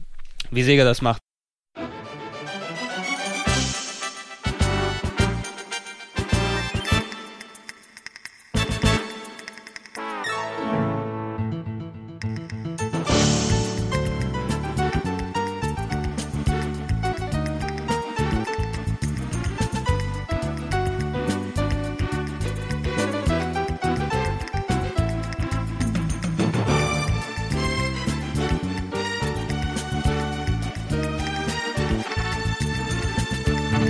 Von Landstalker gab es ja dann auch, glaube ich, einen Haufen, naja, ich will nicht sagen Spin-Offs, aber ich erinnere mich zum Beispiel, ich weiß gar nicht mehr, Es ob sind von den gleichen Machern es ist. sind eigentlich Spin-offs, die ja, dann auf gekommen sind. PlayStation 1, Alundra, ist das von den gleichen? Alandra Leuten? ist, Alandra ist von den gleichen Entwicklern. Die sind dann von Climax sozusagen weggegangen und haben äh, Matrix Studios dann entwickelt, also ins Leben gerufen. Die haben später dann Alandra gemacht und Alandra 2. Alandra ist, er ist quasi der, der gleiche Held wie ähm, im, im ersten Teil. Also hier hieß er, glaube ich, Kyler oder so. ich weiß nicht mehr, wie er hier offiziell hieß. Landstalker hieß er Nils. Nee, nee, der Also ist der Nigel König. Kö war es Nigel? War es nicht der, der Schatz von König Nigel, den du finden musst? Ich glaube nämlich nicht, dass Nigel Nee, der hieß Noel. Nolo. Noel. Ja, Auf nee, Englisch. ach, Also Nolo, auf Deutsch hieß er König Nolo König Nolo und, und der, in der Englisch hieß hieß er. Nils und deine, deine Fee hieß äh, Fiona, glaube ich. Fiona war Und im Original ja. Friday. Übrigens, Nigel. übrigens eine, eine relativ schreckliche deutsche Ryle in Übersetzung. Japan. Ryle. Nils in Germany. Ja, Leute, ich weiß doch so. Ja. Krass. Ähm, Auf jeden Fall, das war geil. Al- Und äh, Spin-off hier äh, Dark Crusader, ne? äh, genau, für genau. Saturn. Also Das kurz, kurz die, die Leute, die dann Landstalker gemacht haben, die waren an keinem weiteren Teil da mehr beteiligt, weil die sind dann weggegangen, haben ihr eigenes Studio gemacht mit, mit Matrix, die unter anderem Alandra für die PS1 gebracht haben. Ein ganz, ganz echt gutes, ja, da auch wieder richtig Zelda-Klon von oben top-down mit dem gleichen Hauptcharakter an sich, der in Träume reinsteigen konnte und äh, echt knallhartes Leveldesign und teilweise super düstere Stimmung und so weiter, kann ich auch nur jedem ans Aber Herz nicht so legen. gut wie Landstalker. Nein, nein, nein. Da Das ist, ist hier, das da, beste da, Spiel da ist der jemand wieder Welt. bockig, aber die, Lady Stalker, Le- Time also Stalker. danach, genau, Lady genau, danach, danach gab es eben die ganzen Fortsetzungen, die gekommen sind. Es gab ein Lady Stalker, das war für Super Nintendo, glaube ich, ne? Ist für Super Nintendo rausgekommen. Damit da ja Lizenzschmuh nicht ist mit Sega, hat man eine Frau draus gemacht, damit dann auf das auf dem Super Nintendo fortgesetzt werden kann im halbgaren Spiel. Es gab ähm, auf dem auf dem Saturn danach äh, Dark Savior. Äh, da- Was habe ich gesagt? Dark Crusader, ne? Dark, Savior Crusader. es, ja. Dark Savior Das habe ich auch. auf, Das habe ich nicht gezockt, wie ist denn das? bitte. Also ich fand's echt äh, ziemlich cool. Das war von der von der Mechanik genauso so schräg von von oben. Natürlich jetzt alles ein bisschen erwachsener und größer für einen Saturn und so. Ähm, und das hatte ein besonderes Feature. Du konntest in Kämpfen die Gegner nicht nur besiegen, du konntest sie quasi auch, naja, einsammeln, so ein bisschen Pokémon-mäßig und die dann später in Duellen für dich kämpfen lassen. Also es war, das war relativ originell und vor allem, was mir sehr gut gefallen hat, es hat halt viele verschiedene Ausgänge derselben Geschichte. Also du hast angefangen auf so einem großen Tanker und musstest irgendwie so ein Monster wieder einfangen, was irgendwie aus dem Frachtraum geflohen ist und hat sich aufgemacht Richtung, Richtung äh, Kabine, da wollten Captain umbringen. Und je nachdem, wie lange du gebraucht hast, also du konntest den Captain retten oder halt zu spät kommen, ist dann die Geschichte in verschiedene äh, Richtungen gegangen. Und es gab, glaube ich, am Ende sogar fünf verschiedene Timelines, die sich auch teilweise überlappt haben. Also einer der Gags war, du läufst in irgendeinem Level hast du auch so eine Plattformeinlage und springst irgendwo so einen Turm hoch und auf einmal kommt neben dir so ein Ziegel aus der Mauer und drückt dich runter und du, du kannst auch nicht gewinnen, du fällst auf jeden Fall runter und du verstehst überhaupt nicht, warum auf einmal so ein Ziegel aus der Mauer kam und deine Figur runtergeworfen hat. Und später erfährst du aber, dass du selbst es bist, der diesen Ziegel raushaut. Also da überlappen sich so die, die Zeitlinien. Es war, Das war ein cooles relativ Konzept auf jeden abgefahren. Fall. Es war nicht mehr so, so äh, straight, sag ich mal, wie Landstalker vom Storytelling her.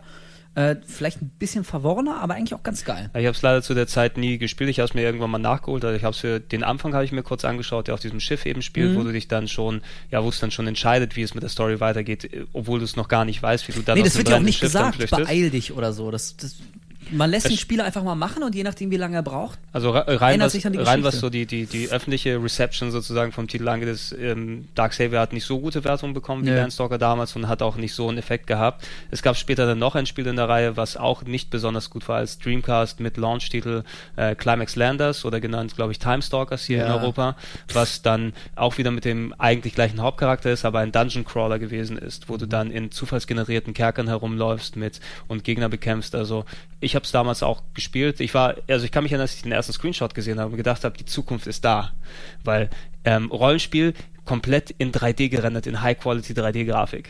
Oh. Ja, das hat, das hat mich Aber geflasht trotzdem, damals an ja. der Uni am Rechner, wo ich das gesehen habe, anstatt zu arbeiten. Ähm, Wie immer halt. wie immer, wie jedes Mal, wie heutzutage auch.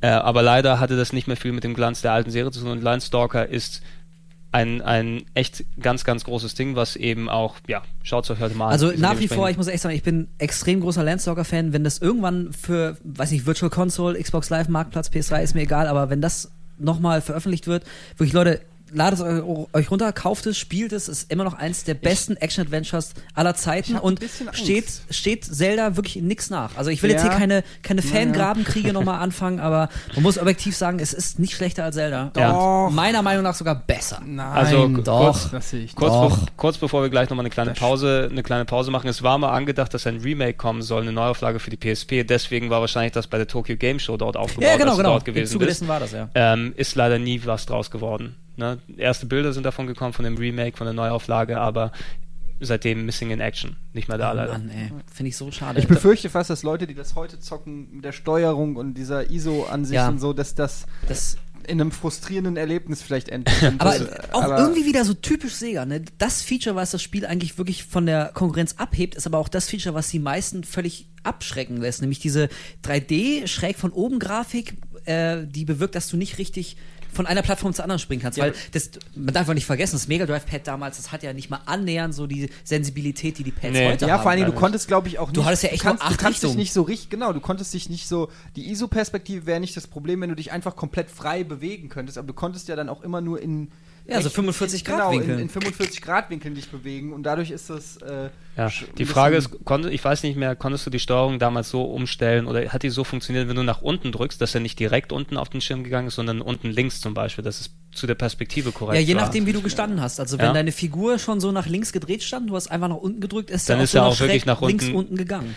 Ja, Also so, immer in die Richtung, die du geguckt hast, aber du hattest halt immer nur so 45 Grad. Und du musst Wenn sie es nochmal neu umdrehen. auflegen, müssen sie irgendwie Ja, eine Steueroptimierung oder so reinhauen, aber ähm, Das hat man damals, hat man es äh, es- verz verziehen ja. irgendwie. Das oder es kommt, halt, oder die packen Enterhaken du's mit halt dazu gezockt, oder ja. sowas. Enterhaken funktioniert ja immer. oder das? Prince of Capcom? Persia Ding hier zurückspulen. Ja, absolut. nee, dann, dann lass uns mal eine kleine Pause machen. Wir klären letzte gleich Pause. mit den, die Vor dem letzte letzten Pause Drittel. vor dem letzten Jetzt Finale. nämlich ab. Ole!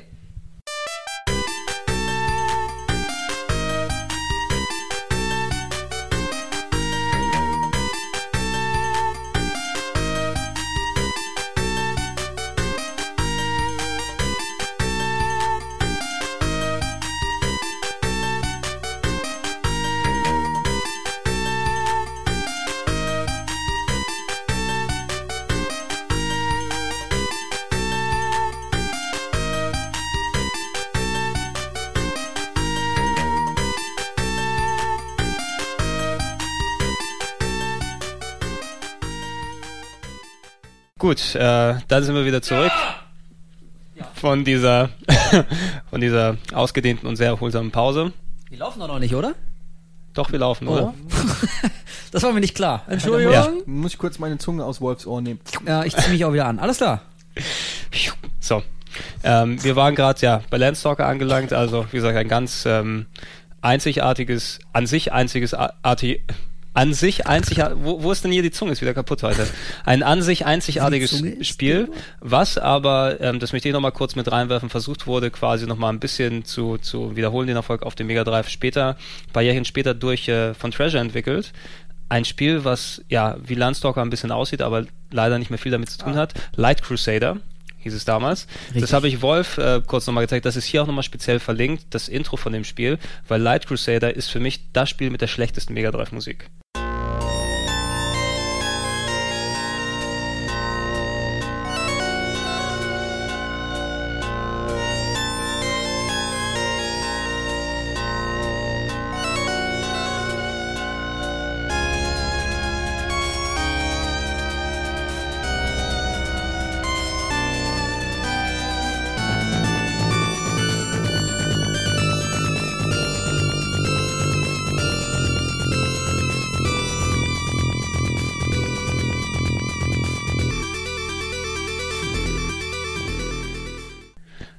Weil dort. Das stimmt, das klingt wirklich Also es, es, hört sich, es hört sich an, als ob da Katzen gequält werden die ganze Zeit damit. Ist nicht so schön. Ja? Aber ist passt dadurch ja auch zum Spiel. Das passt leider so auch zum Spiel. Das Spiel selber ist ein ja, isometrisches Action-Adventure. Gar nicht mal so light.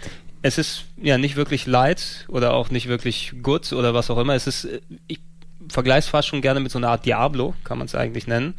Aber Diablo mehr in der Action-Adventure-Richtung. Einfach, du bist als ein Typ in einer Stadt, in einer Mittelalterstadt und unter der befindet sich ein riesiger Dungeon, der ganz, ganz weit runter geht. Und der ist eben das nicht. kennt man. Der ist eben nicht so Diablo-mäßig mit Loot oder sowas gefüllt, sondern du musst dort herausfinden, warum Monster dort rauskommen und ist alles eben mit so, ja, ähm, Action-Adventure-mäßigen Rätseln und Endgegnern und Bossen aufgefüllt. Und alles irgendwie, ja, es hat sich wieder nicht so toll gesteuert wegen der ganzen isometrischen Geschichte, dass du Probleme hattest, davon nämlich deine Sprünge zu machen. Das Sprungverhalten war noch schlechter als in Landstalker, weil du dort wirklich frei in alle Richtungen gehen konntest und dadurch regelmäßig von Plattformen abgerutscht bis runtergekracht ja, bis sonst nix. was gemacht hast. Es gibt es halt hatte, nur Landstalker. Es hatte an sich ein ganz nettes Design gehabt, vor allem wenn es später gegen Ende dann hingegangen ist. Du hast dann am Ende bist du durch die Zeit gereist mit dem Ritter und hast dann Bosse in verschiedenen Zeitepochen bekämpft, unter anderem einen ersten Weltkriegspanzer. Und Cowboys, ne? Und Cowboys oder irgendwie so. Mhm. Das war doch ein, ein ganz cooler Super Ansatz, Idee, aber war, war für, ähm, also dafür, dass ich mit diesem Spiel in den Händen nach Hause gegangen bin, weil es von hinten auf der Packung aussah wie Landstalker, doch äh, schwer und bitterlich enttäuscht. Das war eine Augenwischerei. Das war eine Augenwischerei. Deswegen einfach ignorieren. De deswegen kann man das Landstalker, Landstalker einzigartig. Dafür es war aber nicht das, das natürlich das einzig Gute, was was ähm, ähm, dann Sega quasi als ihren rausgebaut, während ähm, Climax an Landstalker gearbeitet Komm schon, hat. Sag es, sag es. Hat, Son hat Sonic Team ähm, quasi ja an einer anderen Serie gemacht und das Strategie-RPG erfunden mit äh, Shining Force. Oh, das, jetzt bin das ich ja auch Climax. Nee, das war Sonic Team. Nein. Doch. Nein. Doch. Nein. Doch. Nein. Doch. Nein. Doch. Nein. Wir können es gerne mal nachchecken. Google it.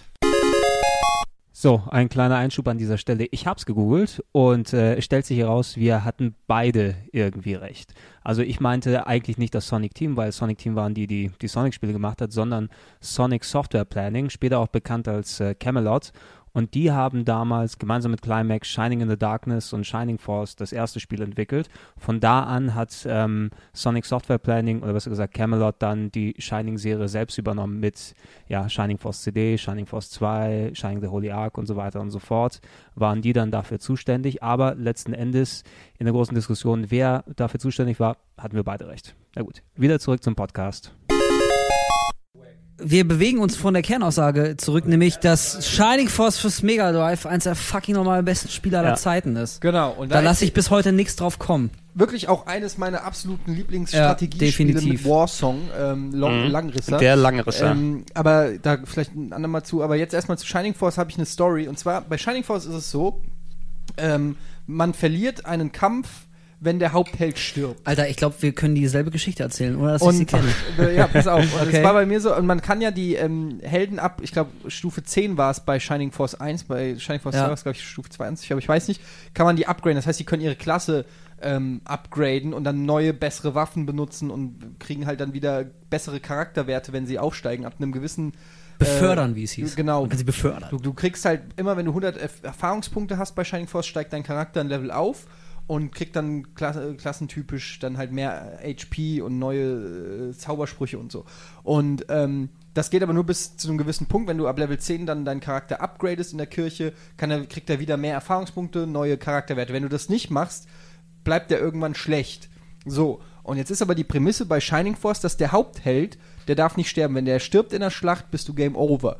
Also, was habe ich, als ich das erste Mal gezockt habe, ich gedacht, klar, dann werde ich alles andere machen, als den in die Schlacht schicken, weil der soll ja überleben. Quasi wie der König bei Schach. Es ist wirklich So, und dann habe ich meinen Hauptheld, äh, als ich das erste Mal Shining Force äh, gespielt habe, nie kämpfen lassen. Also wirklich fast nie, wodurch äh, der Typ immer auf Level 1, 2 oder 3 war. Und in späteren Leveln musst du aber äh, dann mit ihm äh, angreifen und kriegst sofort auf die Fresse und der ist sofort tot und du hast ihn nicht abgegradet und du schaffst auch nicht mehr Gegner zu killen später und war quasi in der Sackgasse und konntest nicht durchzocken, weil mein Hauptheld zu schlecht war. Als ich es dann zum zweiten Mal gezockt habe, habe ich es genau umgekehrt gemacht. Ich habe quasi die Gegner immer angeknuspert und dann mit meinem Hauptheld vernichtet, damit er die 48 Erfahrungspunkte kriegt, was das Maximum war für, ein, ähm, für einen gewonnenen Kampf, so dass man mindestens drei Kämpfe braucht, um ähm, ein Level aufzusteigen. Und der Typ wird halt Ultimate Kick-Ass, wenn du den upgradest und wird halt einfach der stärkste von all deinen Charakteren. Das heißt, wenn der Hauptheld richtig gut ist, hast du einigermaßen äh, Spaß mit dem Spiel und das habe ich aber halt damals völlig falsch gemacht. Mhm. Also das war Das ist wirklich, blöd. das ist exakt die, fast dieselbe Geschichte. War bei mir auch so. Also ich habe irgendwie auch so meine ersten paar Schlachten geschlagen. Man hat so seine vier, fünf Charaktere bis dahin. Und dann ist auch das erste Mal mein Hauptheld gestorben und dann wachst du halt im letzten Dorf wieder auf und merkst, dass die Hälfte deines Goldes aber weg ist. So viel kostet das nämlich ein Game Over. Also Ah. ist nicht das komplette Game Over, aber die Hälfte des Goldes ist weg. Du musst ja ein bisschen bezahlen dafür. Und das hat mich auch so in Panik versetzt, dass ich den ab dem Zeitpunkt immer so unten links in die Ecke gestellt habe, damit er auch ja nicht von irgendwem angegriffen wird. Und ganz am Ende beim Endfight, da musst du ja mit dem Helden, musst du ja mit dem Schwert dann irgendwie hier Dark Genau. Soul den, den Drachen besiegen. Und das kann auch nur der Hauptheld.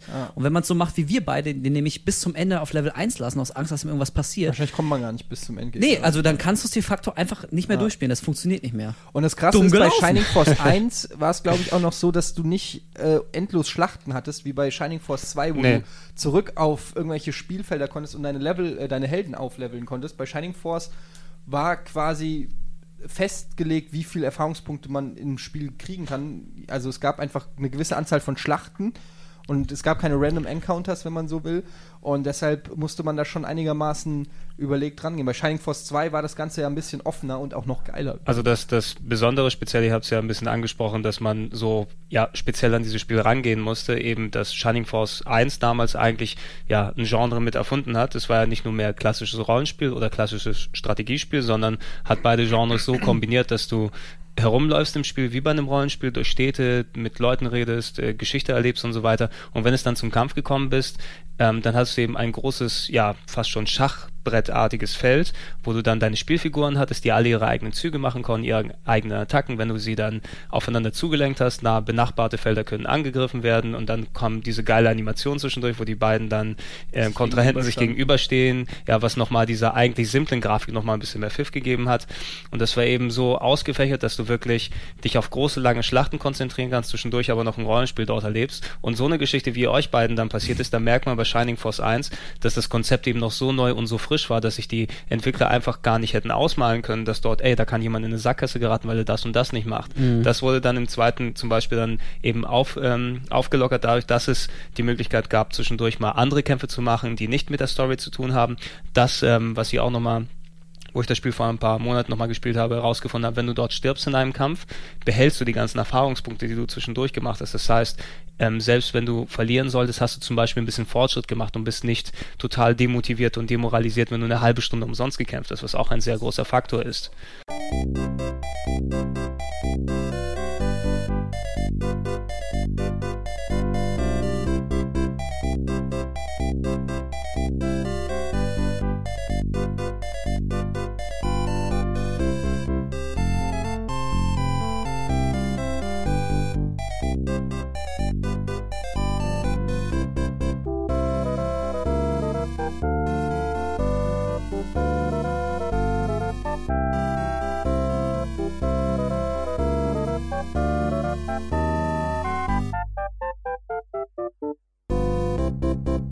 was bei, bei Shining Force auch immer so geil war, es gab Charaktere, also man konnte unheimlich viele äh, Mitstreiter finden. Ich glaube, man, ich weiß nicht, wie viel konnte man in einen Kampf mitnehmen? Zehn oder so? Boah, ziemlich jede Menge auf jeden Und Fall. auf jeden Fall gab es aber halt weitaus mehr Charaktere, die man spielen konnte. Und jeder hatte, äh, manche konnten fliegen, manche konnten diagonal angreifen, Bogenschützen, konnten über zwei Felder angreifen. Es gab Zauberer und alles Mögliche.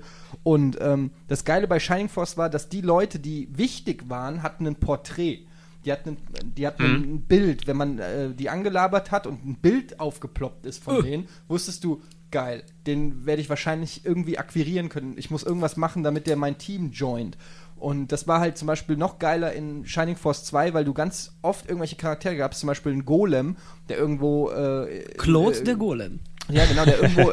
Tolle der, Namen übrigens alle. der irgendwo zusammengesackt in der Ecke saß und du, musst, du wusstest nicht genau, der hatte ein Bild, ein Porträt, das heißt, du wusstest, den kannst du irgendwie kriegen, aber du wusstest halt nicht genau wie. Und das waren dann so die kleinen Rätsel, wie kriegst du halt die Leute in deine Party. Und das hat unheimlich Bock gemacht, dann äh, ja, sich ein Team zusammenzustellen mit geilen Kämpfern. Äh, am Anfang denkt man, die, die Birdmen, die sind alle gut, die sind aber eigentlich alle scheiße. Dafür können sie sich schnell und weit bewegen und so. Ja, manche Charaktere, Ach, ja. die waren echt äh, schwer zu finden. Also ich erinnere mich bei Teil 1 so ziemlich, ja im letzten Kapitel, es gibt ja acht Kapitel, im letzten Kapitel bist du in einem Dorf und da hängt am Busch so ein ganz kleiner Zettel. Also man muss wirklich hingucken. Und wenn du dann anklickst mit der Figur diesen Zettel, dann liest du halt, wie er äh, Hattori Hanzo natürlich wieder, der Ninja, ich bin irgendwo, äh, hol mich da und wenn du ihn dann abholst, gehört er auch zu deiner Party, aber kannst auch leicht übersehen. Aber es war schon echt die Motivation halt, Ah, du hast immer nach neuen und besseren und kräftigeren Mitstreitern Sieht gesucht. man den Arsch abgefreut, wenn man irgendwo hinkam und da war einer mit Porträt und man wusste, geil, den darf ich bald. Allein bei Teil 1 Sylo, der Werwolf. Wie Oh, cool, als er endlich den Werwolf ja. hat, das mit seinem Metallclown, ey. Das war ja wohl der derbste. Das Und ich weiß so noch, ich habe Shining Force 2 habe ich zuerst auf Japanisch gezockt und hatte, das war wirklich der klassische, äh, das klassische Problem, dass ich nicht weitergekommen bin. An einer Stelle in Shining Force 2 muss man, glaube ich, an, in einer, da ist in einer Stadt ein großer Baum und da muss man irgendeinen Gegenstand benutzen. Dann öffnet sich unter dem Baum ähm, eine Treppe und man kommt in irgendeinen Dungeon oder so. Selbstverständlich. Und, und das auf Japanisch wusstest du das nicht, ja. Äh, Das, da stand halt ein Hinweis, benutze hier das Buch, bla bla bla. Und ähm, da bin ich halt nie drauf gekommen. Das heißt, ich konnte Shining Force 2 dann erst dann weiterzocken, als ich es auf, äh, auf Englisch hatte. Ich glaube, ich bin der einzige Mensch der Welt, dem Shining Force 2 nicht so gut gefällt wie der Echt? erste. Ja, ich finde den ersten Wahrscheinlich. Ich fand den zweiten geiler. also ich, ich fand Ja, den zweiten auch um einiges, aber Eigentlich einfach ist er auch geiler. Er ist freier und größer und es gibt mehr Figuren, aber ich weiß nicht, ich komme nicht drüber hinweg. Ich mag einfach diesen, den, den Stil vom zweiten nicht mehr. Das ist mir, das geht mir, also von Teil 1 zu Teil 2, das ist so ein krasser Bruch. Ja, das ist mir wie echt alles zu kindisch. Man muss wirklich mal drauf achten, wie, dass der Stil im ersten noch echt anders ist als ja, im ist zweiten. es? Hab ich jetzt gar nicht Ja, so im zweiten hast du dann diese komische Ninja-Ratte Slate und irgendwie auch der Golem sieht nicht mehr cool aus. Der Werwolf ist, ist auf einmal so ein, so ein netter, freundlicher Werwolf. So. Irgendwie der Stil, ich mochte das einfach nicht. Mir gefiel einfach so dieser, der ganze, wie es sich angefühlt und Hab wie es so ausgesehen mehr hat. Kopf, dass Hab mochte ich bei eigentlich Shining nicht Force war. 2 also gefühlt, also es ist schon Aber eigentlich war es das bessere Spiel, das weiß ich schon. Aber in meinem Herzen ist Shining Force 1 halt irgendwie immer noch der, der Bad Motherfucker Ja, der Shining Force ey, da, da, da sagt auch niemand was dagegen, das ist natürlich persönliche Und was Präferenz. ich, was ich sehr gut fand bei Shining Force 1 ist, es gab ja irgendwann kam ja der Trick raus, musstest du eingeben im Optionsmenü und dann konntest du deinen Figuren auch eigene Namen geben. Also normalerweise konntest du ja nur deinen Hauptheld so benennen, natürlich nach dir Mhm. immer. Aber mit diesem Trick konntest du auch äh, die Figuren so selbst benennen und das fand ich auch sehr geil. Also heute ist man ja dran gewöhnt, du kannst deine Figur customizen bis dort hinaus, das ist ja nichts Neues mehr. Aber damals schon mal die, die geheime Möglichkeit, jeder Figur einen eigenen Namen zu geben, hat man natürlich die besten Kumpels genommen, irgendwie die heiße Magierin, die hast dann so genannt wie das Mädel, in das du gerade verknallt bist und so. Das fand ich schon, das war schon nett. Das, heutzutage gibt's sowas einfach nicht mehr.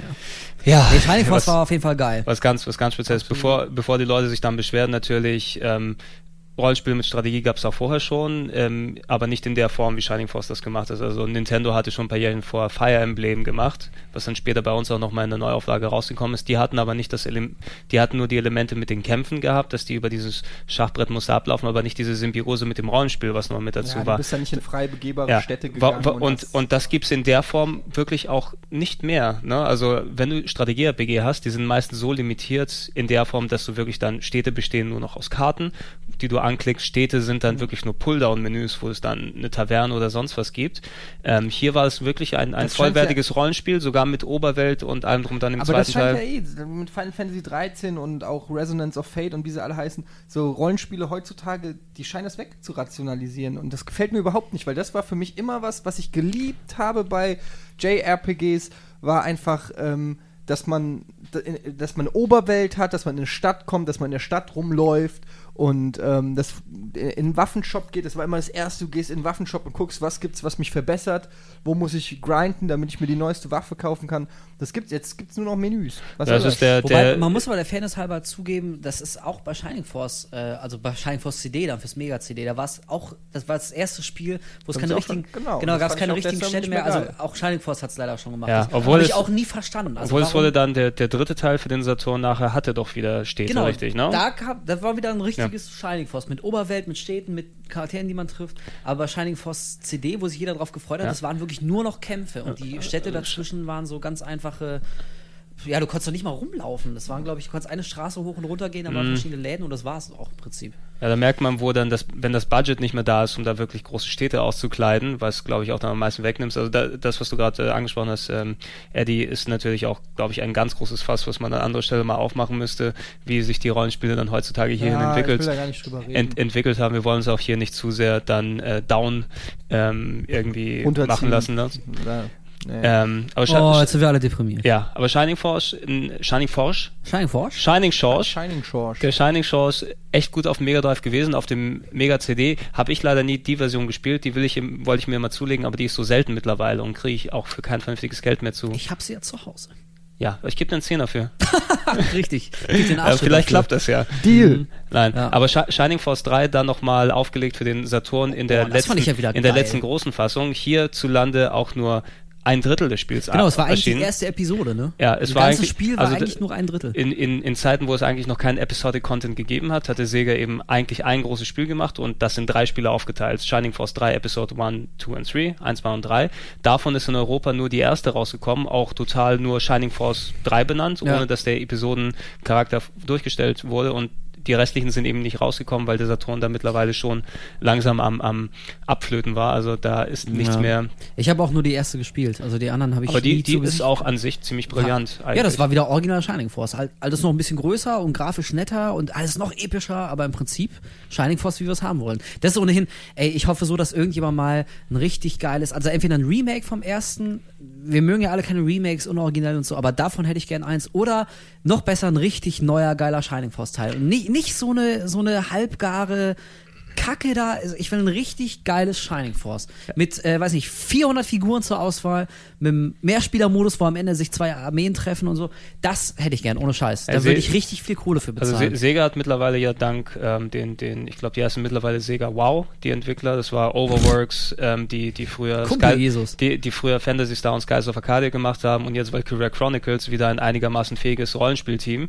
Und denen würde ich das zum Beispiel zutrauen, weil Valkyria, Valkyria Chronicles schon ziemlich geil gewesen ist als Strategiespiel vom Look, vom Spielprinzip her, ähm, dass da nochmal ein vernünftiges Shining Force kommen würde, was diese Werte, die die alten Shining Force Spiele vermittelt haben und Wert des Spiels ist eben nicht 2D-Grafik von oben, sondern der Charakter, wie es sich gespielt hat, die Abwechslung der Charaktere, die Welt, die du entdeckt hast. Eben, und vor allem, es darf halt nicht nur Strategie äh, sein. Sonst nein, nein, genau, sonst genau. Haben wir es muss, so ein Mega-CD-Ding. Es, also es muss den, es muss den Kern, der, es muss den Kern genau. der Sache, ich glaube, die könnten dann dementsprechend also da ich was mein, haben. Das kann doch nicht so schwer sein, Leute. Ey, jetzt ja. setzt euch mal hin und macht verdammt nochmal einen geilen Shining Force-Teil. Ja. Die ähm, Shining Force gehört natürlich ähm, auch zur, was der Name schon aussieht, zur Shining-Serie. Die Shining-Sachen auf dem Mega Drive später dann auf dem Saturn fortgesetzt und ich glaube, ja, auf PS2 kamen dann auch etliche Ableger raus. Ist eigentlich eine Art Rollenspielserie, die kein festes Genre hat an sich, weil das war quasi das Rollenspiel-Action-Adventure-Strategie-Label von, von Sega. Dort wurde eben so dieses ja, Strategie-Rollenspiel wie Shining Force reingetan. Später gab's ähm, so ähm, Action Adventures Shining Tears und Shining Shining Wisdom. Shining, Shining, Wis the Holy Shining, Ark. Shining Wisdom Shining the Holy Ark ein ganz ganz tolles das ähm, war echt geil. ein ganz ganz toller Dungeon Crawler für für den Saturn und davon hieß der Vorgänger für das Mega Drive Shining in the Darkness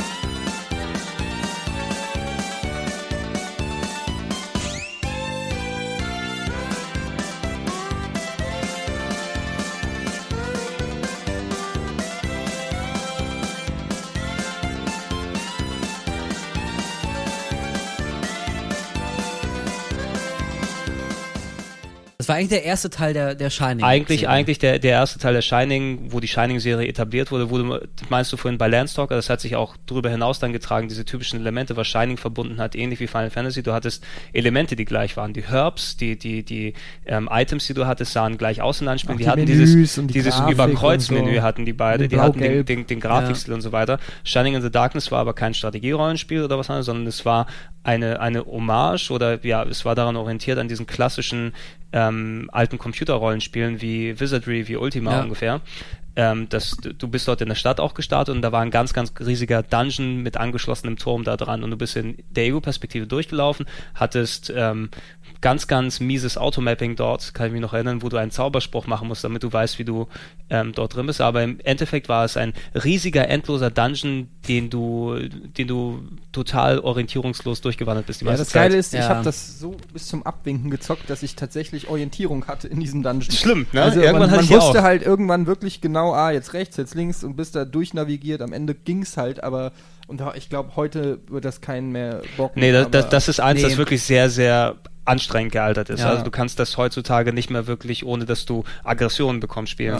Ja. Man will ja nicht verweichlich klingen, aber es gibt so ein paar Sachen wie zum Beispiel so ein vernünftiges Automapping, äh, die gehören mittlerweile einfach dazu. Also so ein Spiel wie Shining in the Darkness ohne eine vernünftige Karte, da wirst du echt bekloppt. Also da habe ich jetzt auch keinen Nerv mehr, so ein Dungeon auswendig zu lernen. Nee, also, Sh- also Shining, ähm, Shining the Holy Ark funktioniert besser in dem Das Fall. Da ist auch besseres Automapping, besseres Leveldesign und wirklich ziemlich abwechslungsreich. Nicht, dass du da wirklich Ewigkeiten nur durchlaufen kannst. Also das kann ich heutzutage auch noch echt empfehlen. Echt ein, Ja. eins der besten für den Saturn, was hier rausgekommen ist.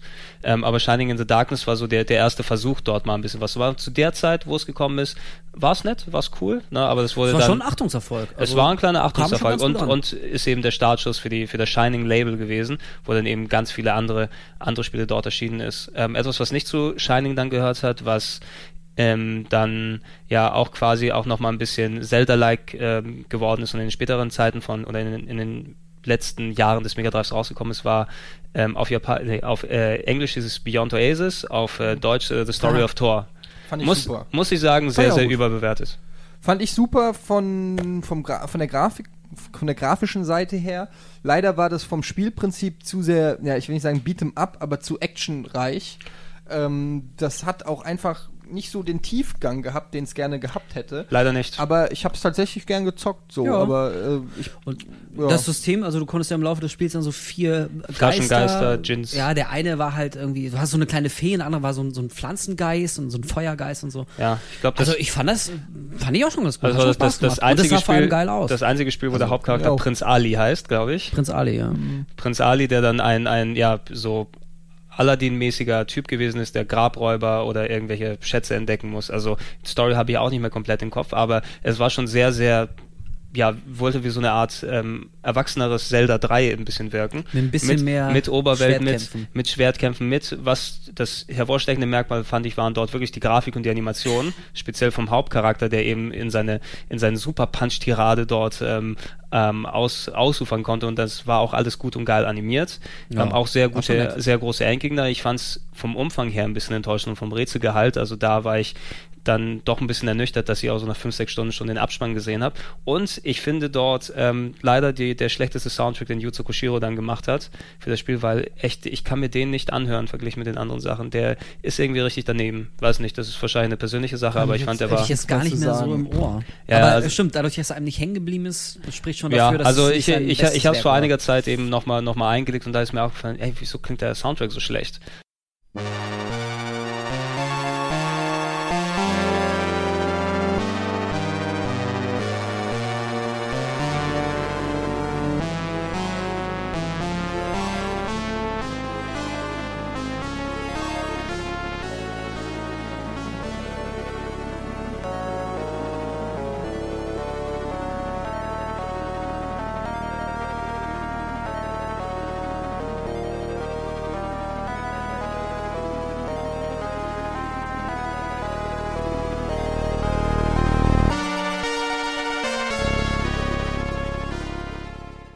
Also, aber vielleicht, das kann auch wirklich eine, eine persönliche Präferenz sein, ähm, was das angeht. Über die eine Aber war ganz, schon ein ganz gutes Ding. war, war schon ganz gut, gibt für den Saturn übrigens auch einen Nachfolger, Story of Tor 2, ist um einiges besser. ne? aber auch mittlerweile sehr, sehr selten. Also je nachdem, ob man da drankommen kann oder nicht. Selten und schwer. Ähm, der erste Teil auf der Mega Drive Collection auch mit drauf und ist, glaube ich, auch in der Virtual Console dann verfügbar. Über die eigentlich größte Rollenspielserie müssen wir jetzt hier nicht im Detail sprechen, weil da haben wir einen ganz Podcast drüber gemacht, über die Fantasy Star Spiele. Ist ja auch Ähm, verlinkt. ist ja auch verlinkt hier dazu. Also anstatt, dass wir hier Da bin ich ja absoluter Experte für. da bist du ja absoluter Experte. Ja, also ich, ich finde es immer noch sehr scheiße, dass wir das Spiel madig gemacht haben, damals in der Sendung hier. In Folge 15, wo es hier verlinkt ist, wo der liebe Wolf den Beitrag gemacht hat für die Sega Mega Drive Collection für die PS2. Ja, Ja. ja, Hat er wo, etwa gelästert über Fantasy Star ja er hat gesagt, so, Aber ich war nicht der Einzige, das muss man mal sagen. Ne? also damals, damals O-Töne gemacht über das Spiel, über was, die was war damals, was war damals so toll auf Mega Drive, ja. Und mich haben sie natürlich dort nicht reingelassen, dass ich da mal ein bisschen was erzähle. Und da kam der Tino zurück, ja, auch noch die langen Fantasy? Star fand ich scheiße, Fantasy Star 4 und diese ekelhafte Grafik und das kann man sich nicht mehr antun, nicht mehr angucken. Die, die ekelhafte Grafik und alles. Also es wurde total niedergemacht. Ja? Also, als- Stimmt nicht, Leute. Oh, es ist Best ja- Game ever. Man muss ja mal kurz sagen, dass Fantasy Star im Prinzip nichts anderes ist als das Saber Rider Rollenspiel. Das heißt, äh, wer Fantasy Star nicht gut findet, findet auch Saber Rider nicht gut. Und wer Echt? Saber Rider nicht gut findet, der tritt wahrscheinlich auch kleine Welpen. Ja.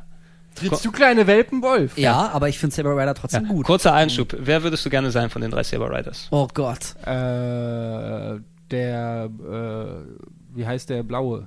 Der Colt. Ja, natürlich. Ja, du? Ja, klar. Hm? Ich wollte immer Fireball sein. Der hatte ein cooles Auto, mit dem er fahren konnte. Das war ja auch eigentlich der Haupt... Egal, das ist für den Saber Rider Podcast. Ey, was, was guckt ihr euch Dieses so an? unangenehme Schweigen jetzt hier. Die Begründung war einfach, der hat ein cooles Auto. Der hat ein cooles Auto. Hat er auch. Ja. War auch ich der Hauptcharakter. kaufe ich mir Ist auch okay, so. David Hasselhoff. Was hast du denn? Ich habe auch mein David Hasselhoff Fernbuch noch irgendwo noch. Das ist sehr gut. Wer, David die Frage Hassel- ist, wen fandet ihr von den Turtles am David coolsten? Hasselhoff sollte ja eigentlich der zweite spielbare Charakter in Onimusha 3 werden, statt Jean Reno, ne? Ist grad- dein, ist das dein Ernst? Ja, fällt mir gerade so ein. Das ist nämlich genau, was du gesagt hast, äh, dass Sonic äh, so ein bisschen an Bill Clinton erinnern sollte, weil irgendwie die Japaner ihn cool fanden. Als sie Onimusha 3 gemacht haben, die Capcom-Jungs haben die sich auch überlegt, wer kommt im, im Westen so richtig gut an. Die hatten ja den japanischen Schauspieler, dessen Name mir gerade entfallen ist. Takeshi Ab- Kaneshiro. Genau, Takeshi Kaneshiro, aber die brauchen halt noch einen für den westlichen Markt. Und da hat Da irgendjemand echt ernsthaft David Hasselhoff vorgeschlagen. Alter. Und dann haben sie halt doch Jean Reno genommen. Die das wäre doch wohl das, das most gerade eine Frage awesome gestellt, Game die, ever. hier- die ist etwas untergegangen. Welcher von den Turtles war der coolste? Äh, Raphael. Leonardo.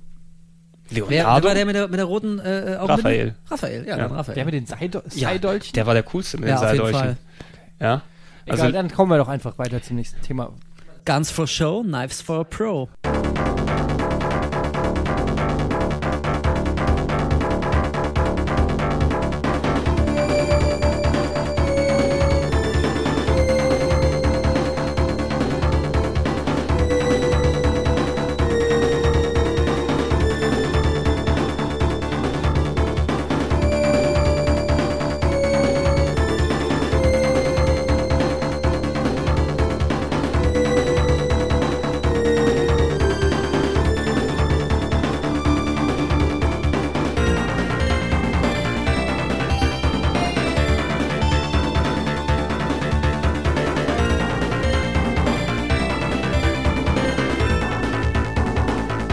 Ja, ich möchte gerne noch zwei, zwei Strategiespiele noch mal reinhauen, die natürlich eher strategieriger waren. Du hast also- Strategieriger? Strategieriger. Ich, ja, Geil. Ich bin Strategie. Nein, aber wir wir hatten ja jetzt eher über so Hybride dann gequatscht, die dann mehr mit, mit Rollenspiel zu tun haben. Hier natürlich, eins hast du erwähnt, ähm, der Langrisser, Warsong. Oh, das war geil. Das hab Eines- ich geliebt. Ich finde ohnehin Langrisser, allein das Wort finde ich total geil. Das ist ein richtig cooler Titel, Langrisser. Das klingt hart, das Der als Lang- irgendwas aufgerissen. Ja, es war dieses, die, die, das Typische, dass die Japaner ganz gerne so ein Fable haben für deutsche Spieletitel, die einfach dort exotisch klingen. Also es gibt ja auch, deutsch Oder die, klingen. es ja, gibt, genau, es gibt, Deutsch klingen, ja, es gibt auch was Wolkenkratzer, Stahlfeder Ja, ja. und ähm, Zeitgeist. Ehrgeiz, Ehrgeiz. Brechreiz auch gern genannt. Ja. Ähm, und da war der Langrisser eben auch eins- Einhänder. Einhänder. Ein Hand, ja, Einhänder ist aber super. Ähm, Ja, ich habe ja keine Wertung, ich habe nur Ja. den Namen gesagt. ja. Äh, da war der Langrisser eben auch eins der frühen großen Strategiespiele, was auch als einzige Version von der ziemlich umfangreichen Serie in dem, im Westen rausgekommen ist, als äh, War Song, das Kriegslied. Obwohl Kriegslied wäre auch ein geiler Name gewesen. Kriegslied, also das Kriegslied ist ein cooler ist auch schon wieder echt geil. Ja. Kriegslied, ja. Direkt Ja. Bookmarken. Direkt, ja, okay. dire- äh, genau, sicher. Da machen wir ein schönes, schönes Spiel dann dementsprechend draus. Ist damals dafür rausgekommen, gab es äh, fürs Mega Drive eben mit ja, ganz vielen Einheiten und im, cooles Strategiespiel einfach mit, mit japanischem Touch. Ähm, Design von, ich glaube, Satoshi Urushihara, wenn ich mich nicht irre, der dann ähm, Googles. Wenn, wenn, wenn man den gesehen, äh, aufpassen beim Googlen, weil der hat nachher, glaube ich, viele Pornos gedreht? zum Beispiel. Wirklich? Ja. Ach. Also der, der, Hat er sein, echt japanische Pornos gedreht? naja, naja, sein, sein Art-Design sozusagen, ähm, der hat nicht nur Wie war der Name nochmal? Satoshi Orochihara. Habt ihr mitgeschrieben, ne? Alles Ja. klar, jetzt fangen doch alle Das, an verl zu das verlinke ich übrigens nicht. Nein, aber er hat dementsprechend Art-Designs nicht nur gemacht für ähm, Rollenspiele, später auch für Growlancer und unterschiedliche Strategieserien, sondern auch für, sagen wir mal, Anime-Filme und sowas, die eher in die ähm, nacktere Richtung gegangen sind. Die bei dir im Regal da liegen zuhauf. Nee, nicht Jedes wirklich. Mal, Hentai. wo ich mir immer einen, Hentai. einen neuen ausleihe, wenn ich bei dir bin. Um bei einen Spezialbegriff zu benutzen. Aber das, das findet sich zum Glück nicht in Warzone. Eine andere Sache. Was war das andere Pornospiel? Da, nee, das andere Porno, das andere Strategiespiel. Ach so. Herzog 2, muss ich hier nochmal kurz mit reinschmeißen. Der, ja, das ist eigentlich eines der ersten Echtzeitstrategiespiele. Ähm, haben wir damals im Strategie-Podcast auch ein bisschen ausführlicher drüber gequatscht. Ähm, hat nicht viel damit zu tun, wie Echtzeitstrategie heutzutage ähm, verstanden wird, weil da war Dune eher der Vorreiter, Dune 2 Ja. besser gesagt. Aber Herzog 2 hat, ja, war so eine Art Echtzeitstrategie-Spiel eben, was du schon ein, zwei Jährchen vor Dune 2 auf der Konsole spielen konntest. Ein bisschen anders gelegt, anders gestaltet, aber gilt so als der Ur-Ur-Pionier des Genres. Und auch wieder ein. Kick-Ass-Titel. Herzog 2. Herzog, ja. Und Das ich, hat ich, einfach- das ich glaube, glaube, es gibt ja auch nicht mal einen Herzog 1. Ja. Ja, noch cooler. Direkt mit dem ja? zweiten Teil Es ist einfach Herzog 2. Und ja. dann die Prequels bringen, die alles äh, davor Herzog, erklären. mi Das Herzog hat ja minus 2. bei Star Wars auch schon so großartig Ja. Star, Wars- Star Wars Episode Der 1. Nachfolger hieß ja äh, Herzinfarkt. Herzinfarkt? Nee, Herzinfarkt. Ach so. Ich habe jetzt echt Entfucked. Ja, Habe ich auch verstanden. Entfucked. Herzinfarkt. Auch nicht schlecht. Hört Finish sich, him. hört sich an wie ein Spediteur irgendwie. Sind wir jetzt durch, weil dann würde ich nämlich mal zu meinen Insider-Tipps kommen. Ähm, Oder wolltest du noch was sagen? ja, ich wollte nur kurz äh, zwei Namen reinschmeißen. Schmeiß mal. Ähm, es gibt, äh, dieses Jahr kommt noch ein Rollenspiel fürs Mega Drive raus, was du Quatsch. kaufen kannst. Ja, es gab ähm, vor zwei Jährchen, ähm, nee, vor drei Jährchen ungefähr eins, das ähm, ein Spiel, das hieß äh, Beggar Prince, der der ähm, Bettler Prinz sozusagen. Das war ein altes chinesisches Rollenspiel, was in China als neues Mega Drive Modul aufgelegt wurde, das man kaufen und bestellen kann und region free ist und man überall spielen kann. Und ähm, jetzt haben sie noch ein paar Leute zusammengetan und basteln noch ein weiteres 2D-Rollenspiel, das heißt der Pier Solar. Konnte man irgendwie bestellen, dass es letztes Jahr rauskommt. Auch, ich weiß nicht, ob da ein anderes Spiel zugrunde lag, aber sieht auch wie so ein typisches 2D Mega Drive Rollenspiel raus und kommt echt als Modulversion, die man sich kaufen kann, hier nochmal raus. Sensationell. Auch hier? Auch, äh, naja, du kannst es hierzulande dann kaufen, du kannst es natürlich bestellen. Ich glaube, es wird teilweise von deutschen Leuten mitprogrammiert und mitgecodet. Aber du wirst es richtig als Mega Drive Cartridge dann haben. Ähm, wenn du dort ähm, spendest, Geld spendest an die Entwickler, wirst du sogar namentlich irgendwie im Abspann erwähnt, dass du dann dort auf der Cartridge mit draufgebrannt ich im bist. Abspann erwähnt, wenn ich im Spiel erwähnt werden. Hast du schon Wolf getroffen? Da hinten an der Kreuzung steht er und winkt.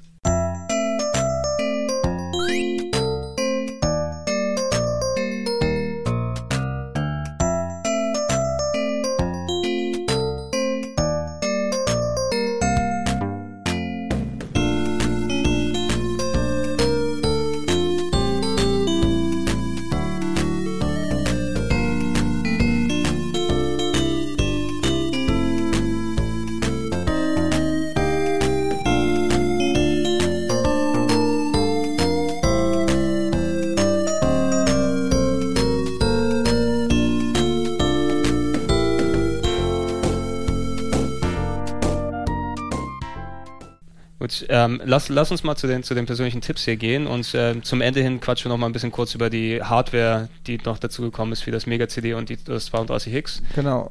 Aber Ähm, dann, wa, was sind deine persönlichen Also Highlights, noch- die wir nicht behandelt haben? Wir haben noch zwei Spiele nicht erwähnt. Eins davon kennt ihr natürlich auch. Das ist äh, bekannt als äh, Dr. Robotnik's Mean Bean Machine oder auch Puyo Puyo. Puyo Puyo? Äh, ist mein absolutes Lieblings, ja. Äh, ich bin meiner Meinung nach der weltbeste Puyo Puyo-Spieler. nee, das bin ich.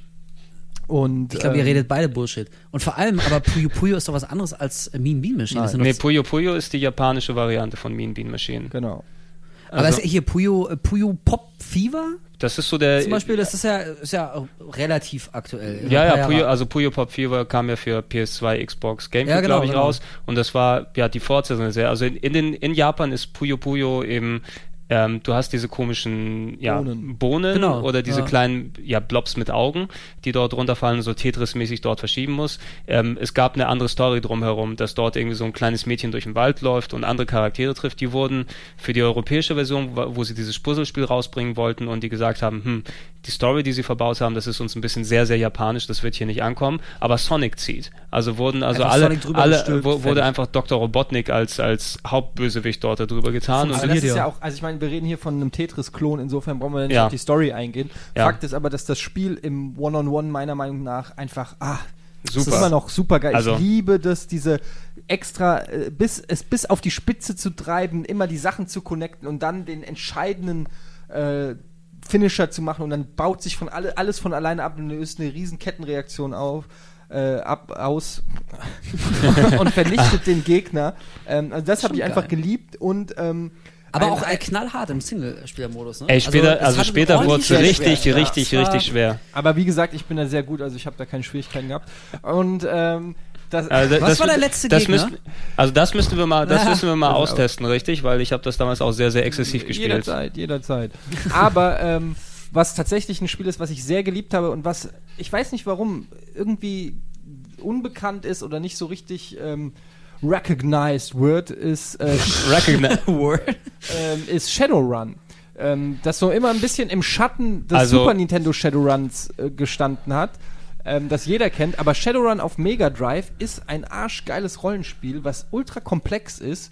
Ähm, allein wenn man mal da die Charakterwerte sich anguckt, die man da alle hat und was man da machen kann mit Sidequests und Waffen-Upgrades und in die äh, virtuelle Welt und alles. Ich wollte es neulich auch mal ausgraben und habe es auch schon ein bisschen angezockt und es wird demnächst vielleicht mal bei Ausgegraben online stattfinden. bin ich, da bin ich sehr gespannt, weil für mich ist es eine der größten Enttäuschungen, die Nee, ich je dann hast gekauft du es habe. nicht genug gezockt. Ey, Ja, ich- vielleicht hab ich's, bin es auch durch Ich, die ha, ich Zeit hab's, ein ich hab's, ich verklärt, hab's auch erst viele Jahre später dann gekauft, Ja. nachträglich, weil ich bin ein Riesenfan vom Super Nintendo Shadowrun und hab's auch mehrfach Ja, ich finde durchgespielt. das Super Nintendo Shadowrun auch super, aber das, das Mega Drive Shadowrun bietet in der Tat eine ganze Menge äh, Tiefgang und äh, es ist sehr schwer zugänglich und es hat ein paar richtig unfaire Stellen. Wenn du abgeknallt wirst, kommst du irgendwie in die Klinik.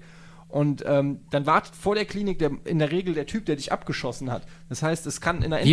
Wirklich, wirklich wie in einer Endlosschleife. du kommst aus der Klinik, der Typ ist direkt wieder da, knallt dich wieder ab. Und äh, das gibt so Sachen, oder du kannst den Leuten auch nicht richtig entkommen, weil die in der gleichen Geschwindigkeit laufen wie du. Das heißt, wenn der zwei Pixel hinter dir ist und du rennst, ist der immer zwei Pixel hinter dir. Egal, wo du langläufst, der ist immer zwei Pixel hinter dir, du gehst um die Ecke, er ist hinter dir. Das Gummibandphänomen. Und du musst dann halt immer irgendwie in eine Kneipe laufen. Also es ist, halt, also es ist natürlich nicht perfekt, aber ich habe damit sehr viel Spaß gehabt und äh, ist für mich so ein Geheimtipp, wer Bock auf dieses äh, Shadowrun-Universum hat. Ich finde, das ist dort eigentlich noch besser getroffen, ähm, auch weil das halt viel mehr Text ist, weil du gehst in eine Bar und hast dann irgendwelche äh, suspekten Gestalten irgendwie, die mit denen labern kannst und Aufträge kriegst und hast Multiple Choice, äh, Antworten und so und äh, hat eine geile Atmosphäre, aber vielleicht bin ich da auch ein bisschen verklärt. Heutzutage ist es Also, vielleicht nicht mehr so, ja, aber ich- damals habe ich es geliebt. Ich habe den Zugang absolut dazu nicht gefunden, aber ich habe es auch wirklich erst 2004 oder 2005 gespielt Kann und da war es. Also so ich, ich bin damit nicht warm geworden. Äh, Es ist relativ selten, wenn man es sich jetzt mittlerweile kaufen will. Ich habe damals schon, glaube ich, 70, 80 Mark oder sowas für ausgegeben für eine vernünftige Version. Also wer sich umgucken will, ist sehr schon so ein Sammlerstück. Ne? Ja. Wolf, Äh, achso, meine, meine Insider-Tipps, ne? Ah, hast du noch Ja, was? bizarrerweise haben wir echt fast alle genannt, die ich immer so geil fand. Also wir haben ja über Splatter auch schon gesprochen und so. Ähm, ich gucke jetzt aber gerade über die Liste und ich sehe, also in der Tat, ich würde nochmal Strider nennen als Mhm. Geheimtipp. Ist ein absolut unglaublich geiles und hervorragend designtes Actionspiel mit sehr abgefahrenen Bossen. Also ich erinnere mich, der erste Boss, da kamst du irgendwie ja, in so eine Art Parlament und die Politiker, die auf den Rängen saßen, haben sich dann zu so einem riesigen äh, was war es, Tausendfüßler oder so zusammengeschlossen, der dich dann mit Hammer und Sichel, was nämlich in Russland, verfolgt hat. Das war, also die Idee war schon echt sehr geil. Also Strider kann ich echt nur empfehlen, würde ich mir eigentlich auch mal gern einen neuen, richtig geilen Teil wünschen. So Strider 2010 fände Ja, ich, hast, hast du mal. Strider 2 gespielt? Gibt's ja Scheiße, also, fand ich total ja, Schrott. Hat mir überhaupt gibt, nicht gibt's ja beide zusammen, glaube ich, für die PlayStation 1 in, Ja. der, in der Edition. Nee, also Strider 2 hat mir irgendwie nie, nicht mehr gefallen. Ähm, aber Strider 1 kann ich nach wie vor aller heißestens empfehlen. Und, wo ich es gerade sehe, ähm, Devil Crash. Der supergeile Oh, der Horror-Heavy-Metal-Flipper fürs Mega Drive. Wie cool ist das denn? Alien Also, Crash. Oder das- Crush hieß der doch Alien. Alien Crush oder ähm, Dragon's Revenge oder Dragon's Fury, Dragon's Fury in und den Euro-Versionen. Ja. Oder andersrum. Auf jeden Fall, das ist halt ein Flipper, äh, mit Heavy Metal Musik und generell mit so einem düsteren Horror-Fantasy-Thema mit verschiedenen Bonusrunden. Also da muss man äh, mal so drei Vasen mit dem, mit dem Ball anschießen. Aus den Vasen kommen dann Fledermäuse, die muss man auch nochmal abschießen. Und äh, so ein Frauengesicht in der Mitte, das verändert Mhm. sich je öfter Das- man das trifft. ist, Am Ende glaub ist ich- es so ein schreiender Drachenkopf.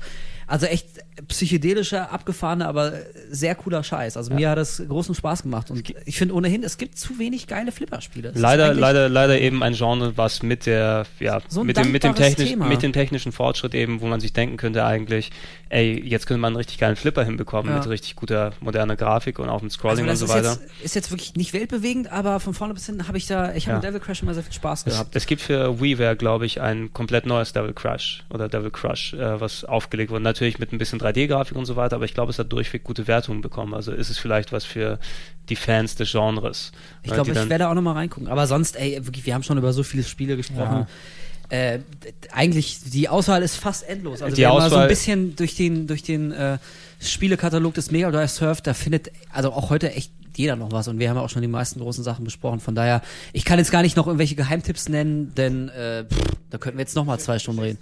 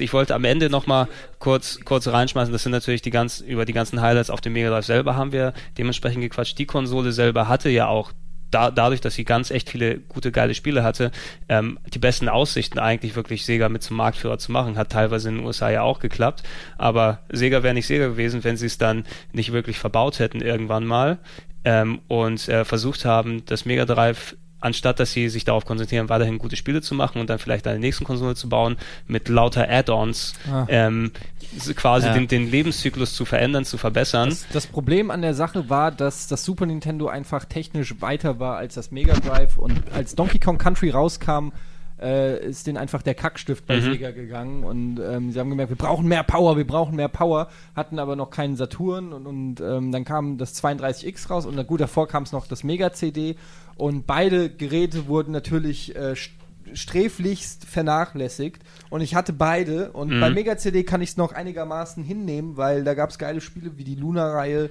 oder ähm, Way hast du Way- auch auf der Liste stehen, also ein paar ja. gute und, Rollenspiele. und Shining natürlich CD. Snatch, hatte ich leider Snatcher. nicht. Snatcher. Snatcher, Snatcher, eins meiner eins, Lieblingsspiele, also- Und der Thunder. habe ich auch äh, dementsprechend verlinkt, ausgegraben in der Sendung. Ja. Genau.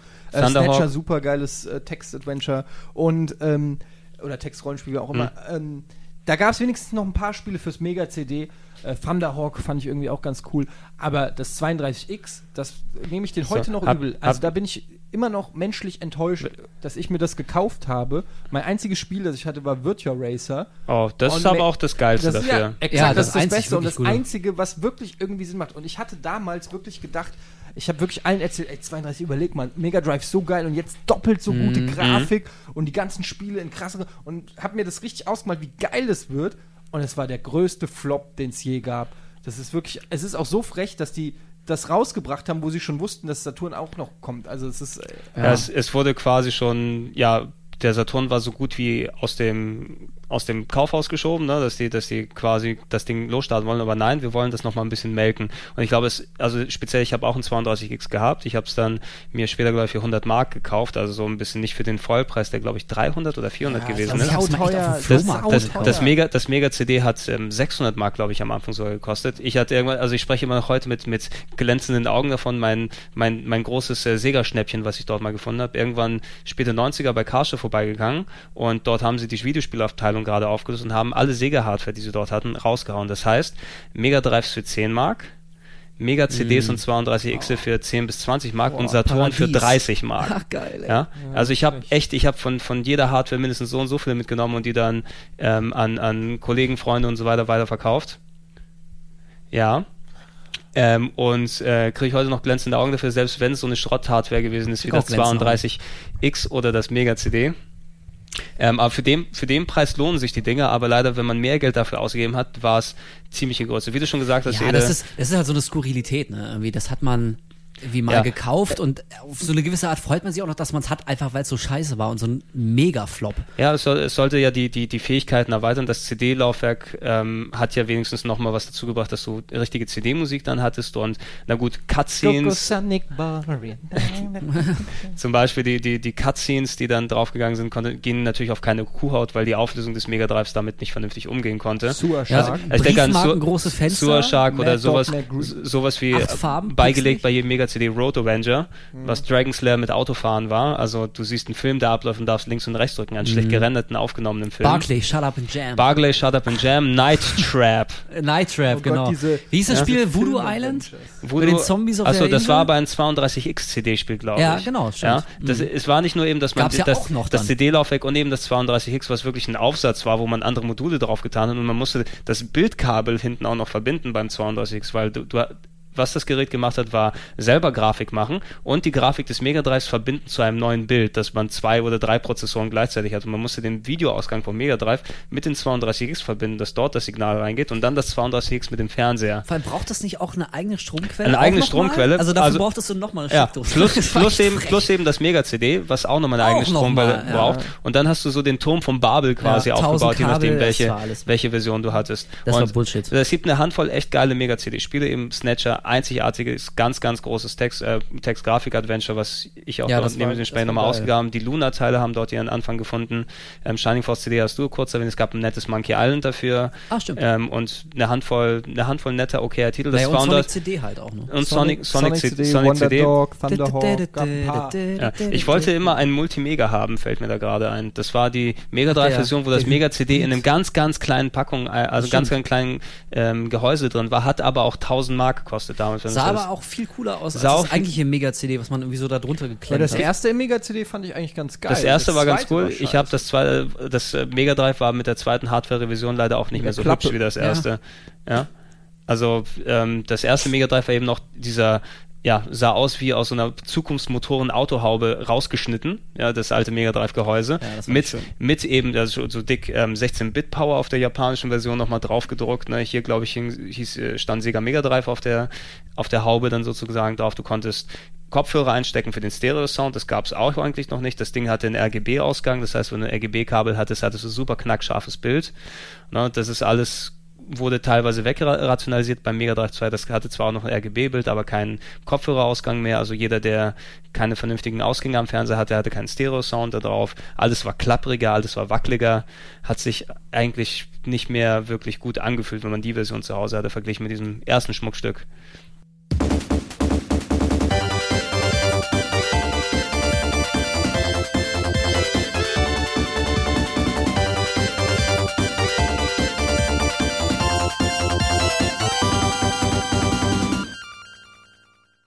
Ja, auf jeden Fall in der Rückschau muss man sagen, äh, katastrophaler Fehlschlag. Also vielleicht für, für die technische Entwicklung dieser ganzen CD-Technologie nicht ganz unwichtig, aber für die Firma selbst das war so ziemlich, ich glaube, der Anfang wirklich vom endgültigen war Ende. Wirklich der Anfang vom Ende, zumal ja. auch dadurch die, die Kunden einfach, ja genau, die Kunden waren die verunsichert. Äh, ja. mit Füßen getreten wurde, weil viele Leute, und sie haben es ja dann mit dem Saturn auf die Spitze getrieben, als dann die Leute den Saturn gekauft haben und zwei Jahre später es hieß, äh, fuck you, wir machen eine neue Konsole, wir wollen doch keinen Saturn. Ja. Und da hat Sega sich wirklich viel Credit verspielt Ultra bei der viel. Hardcore-Fangemeinde, Also weil selbst die Hardcore-Sega-Fans irgendwann gesagt haben, also Leute, ganz ehrlich, äh, ihr könnt jetzt nicht den Saturn auch noch Mhm. aufgeben, aber tja. Ja, manchmal hat Sega einfach so ein bisschen an Selbstbewusstsein gefehlt, sich mal für eine Richtung zu entscheiden und die auch konsequent zu gehen. Wie Ja. Nintendo, die machen das ja, Ja, mustergültig vor. Die machen halt echt ihr Ding und lassen sich da nicht reinbringen, Also es- haben es gibt- es gibt- unglaublichen Erfolg damit. Und das hätte Sega vielleicht auch öfter mal die Selbstbewusstsein zeigen Ja. dürfen. Also nach dem Mega Drive zu sagen, okay, wir konzentrieren uns auf den Saturn und lassen diese ganzen Zwischenschritte, die will eh keiner haben. Es, es gibt mal lieber machen speziell, speziell zum Thema, mal sehen, ob ich den Link dementsprechend dazu auch finde, einen ganz, ganz großen Artikel, warum Sega ähm, wirklich niedergegangen ist. Und ähm, du hattest ja schon, Nachzulesen in der kurzen Geschichte der Videospiele. in, der, in, der, in, der, in der gut bereinigten und äh, auf Deutsch übersetzten Version von Edich hier auch dementsprechend verlinkt. Ähm, aber es, äh, wo man sehen konnte, du meintest vorhin, Wolf, mit den Strukturen, wo sie dort ähm, die Entwicklerteams haben, die gegeneinander rivalisiert Japan sind. gegen USA. Wo, wo einfach, genau, Japan gegen USA, wo die, die Entscheidungsträger in Japan einfach so, ähm, ja, man kann schon sagen, eingebildet, ne, in der Form waren, ey, nur wir Japaner können es gleich, da wurden teilweise für den Saturn und für den Dreamcast unterschiedliche Hardware entwickelt und dann über Bord geworfen, weil die Japaner sich irgendwas anderes überlegt haben. Dass irgendwie so alle Faktoren mit Missmanagement von Japan aus, mit nicht erkennen, wo gerade der Markt ist, mit so Kurzschlussreaktionen wie dem 32X, wie dem Mega CD, weil man nicht weiß, wie man auf den, den nächsten Kracher, den Nintendo serviert hat, reagieren kann, haben sie das Potenzial, was das Mega Drive aufgebaut war. Und wenn ich mich dran zurückerinnere, 94, 95, wenn, selbst wenn du nur einen Mega Drive gehabt hast und keine andere Konsole, warst du mehr als ausgelastet eigentlich. Ne, da hast du, hat- also so, so viele geile Sachen dann dort gehabt und von dort aus ist es trotz des kleinen Aufbäumens mit dem Dreamcast, die haben ja sich ein bisschen Credibility dort wieder auferlangt, aber es war zu spät. Ähm, die Höhen hat Sega leider nicht mehr erreicht, die sie mit dem Mega Drive dann geschafft haben. Na, also ist, wie gesagt, nicht umsonst ja dann die immer noch meistverkaufte Konsole von, von Sega selbst mit, ich muss mal gucken, was der genaue Wert ist, 30, 40 Millionen, Wein, weiß ich jetzt nicht mehr so genau. Aber dagegen hat jede andere Sega-Konsole abgestunken und letzten Endes konnten sie den Erfolg und, und die auch den Kredit nicht mehr bei, bei den Fans zurückerlangen und bei den Käufern. Hier. Interessanterweise übrigens, Sega war immer ähm, erfolgreicher außerhalb Japans. In Mhm. Japan hatte immer Nintendo die Hosen an oder selbst NEC mit der PC Engine Mhm. einigermaßen erfolgreich und Sony mit der PlayStation sowieso. Und Sega war immer erfolgreich mit Mega Drive äh, wegen den Sportspielen und so und auch Dreamcast, ja, der Mhm. Start in Japan total verkackt, aber in den USA eigentlich USA ziemlich gut. tolles Launch-Line-Up Ja, und damals. auch in, in Europa, das Master-System war beliebt bei, bei den Deutschen, auch in, in Brasilien und so. Also Mhm. es ist krass, dass ausgerechnet da, wo die Japaner äh, zu Hause sind und von Sega auf Ja- Japan ähm, ging ja auch immer alles aus, ähm, da haben sie eigentlich noch am meisten versagt. Ist eigentlich interessant. Aber wie gesagt, lest es nach. und- Lest es nach im Artikel, hört euch, hört euch diesen Podcast nochmal an, weil er so gut Genau. war. Der Absolut. War, nee, aber das, das Gute daran ist immerhin, dass die Mega Drive Sachen, die wären, hätten wir jetzt noch ein paar Jahre früher, wäre eigentlich das alles ja, wir reden über die alten Klassiker, aber viele haben nicht mehr die Möglichkeit, sie nachzuspielen. Wir haben es ja immer wieder erwähnt. Du hast zum Glück heutzutage diverse Collections, wie die Mega Drive Collection auf PS3, Xbox, wie die alte auf der PS2, wie äh, downloadable Services wie Virtual Console und so weiter, dass du diese alten Klassiker immer noch ähm, mit einfachen Mitteln dann dir, dir zulegen und Ich spielen mir sagen kannst. Lassen, da gibt es im Internet ganz viele Möglichkeiten. Und, äh, und weiteres drüber. Echt? Also, ich habe da noch keine gefunden. Ich suche ja selbst händeringend. Aber Und weiteres drüber. Aber also trotz, trotz dieser auch anderen Möglichkeiten, die es dort gibt, wenn es dieses offizielle, diese offizielle Möglichkeit nicht, nicht dort wäre, das bleibt ja dann sozusagen unterhalb der Fans. Ja, weil wer lädt sich ein altes Mega Drive. Spiel runter ähm, und holt sich dann einen Emulator oder sonst was dann dafür, wenn er damals das Ding nicht schon gespielt hat und Bock drauf Ah. hätte. So gibt es immerhin die Möglichkeit, dass auch neue Leute, die das erste Mal damit in Kontakt kommen, sich diese Collection kaufen, die Teile ansehen ähm, oder sich beim Virtual Console irgendwas runterladen dann dafür, dass dann auch eine neue Schicht mit den echt coolen Mega Drive Sachen in, in Kontakt kommt, die eigentlich nicht so garantiert werde durch die ganze Emulationsgeschichte, die da schon existiert. Und find, das finde finde ich am besten eigentlich dran, dass das Zeug nicht verloren geht, dass es noch im öffentlichen, ja, wenn wir sterben, lebt es noch weiter. Da hast du recht, aber ich finde, das Angebot müsste auch noch größer sein. Also ich wünsche mir eigentlich noch mehr ähm, Download-Spiele, also wirklich regelmäßig für alle Plattformen. Genau, den ganzen Modulkatalog einfach mal abarbeiten und auch regelmäßig neue gute Compilations, also jetzt irgendwie nicht äh, die, die dritte Garde von irgendwelchen 40 Jahre alten Atari-Spielen, sondern Mhm. echt sowas wie die Mega Drive Collection und das, weiß ich so, alle sechs Monate mal, so irgendwie den Katalog langsam abarbeiten. Da wäre ich schwer dafür. Ich und da würde ich, glaube ich, viele alte Perlen auch nochmal ganz neu entdecken. Also ich glaube, wenn ich mich jetzt nochmal an Landstalker setz, setzen würde, würde es, glaube ich, sehr anders erleben als beim ersten Mal. Ich fände das schon spannend. Ich finde, Tja. wir, so, wir sollten diesen Podcast beenden mit einem äh, Song von Genesis. Ein Song von Genesis. Welchen Klar, denn? Land of Confusion.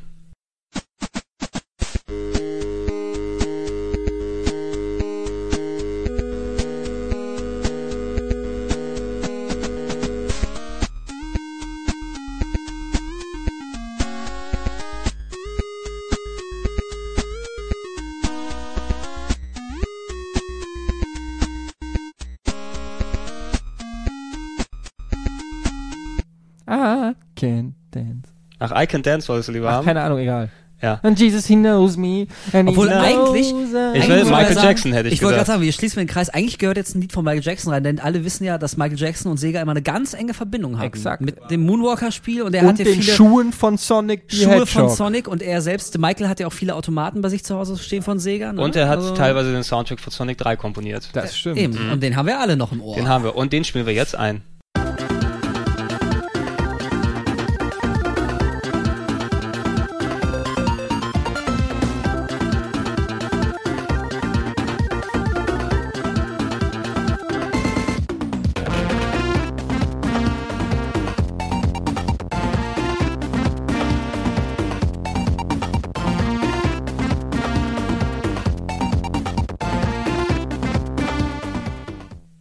So, dann haben wir den jetzt eingespielt und ich würde sagen, Mir Nee, kam es nur wie Sekunden vor. wie Sekunden. Ja. Nein, aber ja, ist eine gute Stelle, um das hier zu beenden und ich spiele auch noch mal sehen, was ich für Musik einspiele. Irgendwas Tolles, irgendwas Geiles. Genesis in 8-Bit. Ja? Hervorragend. So, das So. war ein toller Podcast. Ja. Ich, Es, es war mir eine Ehre, mit Ihnen zu spielen. es war mir eine Ehre, mit, mit Ihnen zu spielen. Ähm, werter Herr Speer, Herr Gardet und meine Wenigkeit, Herr Gregor, Herr Gregor. Castorisiosius. ja. Kara Katzorios heißt er. Katzoriosius. nein, nein, nein, ich heiße, wie jeder Grieche heiße ich äh, Stephanos Papadopoulos. Papadopoulos. Ist doch klar. Und deine Uso auf Haus. Ja. So, Und jetzt reicht's aber auch. Jetzt reicht's aber. Dann sage ich Tschüss. Tschüss. Ich sage auch Tschüss. Brr.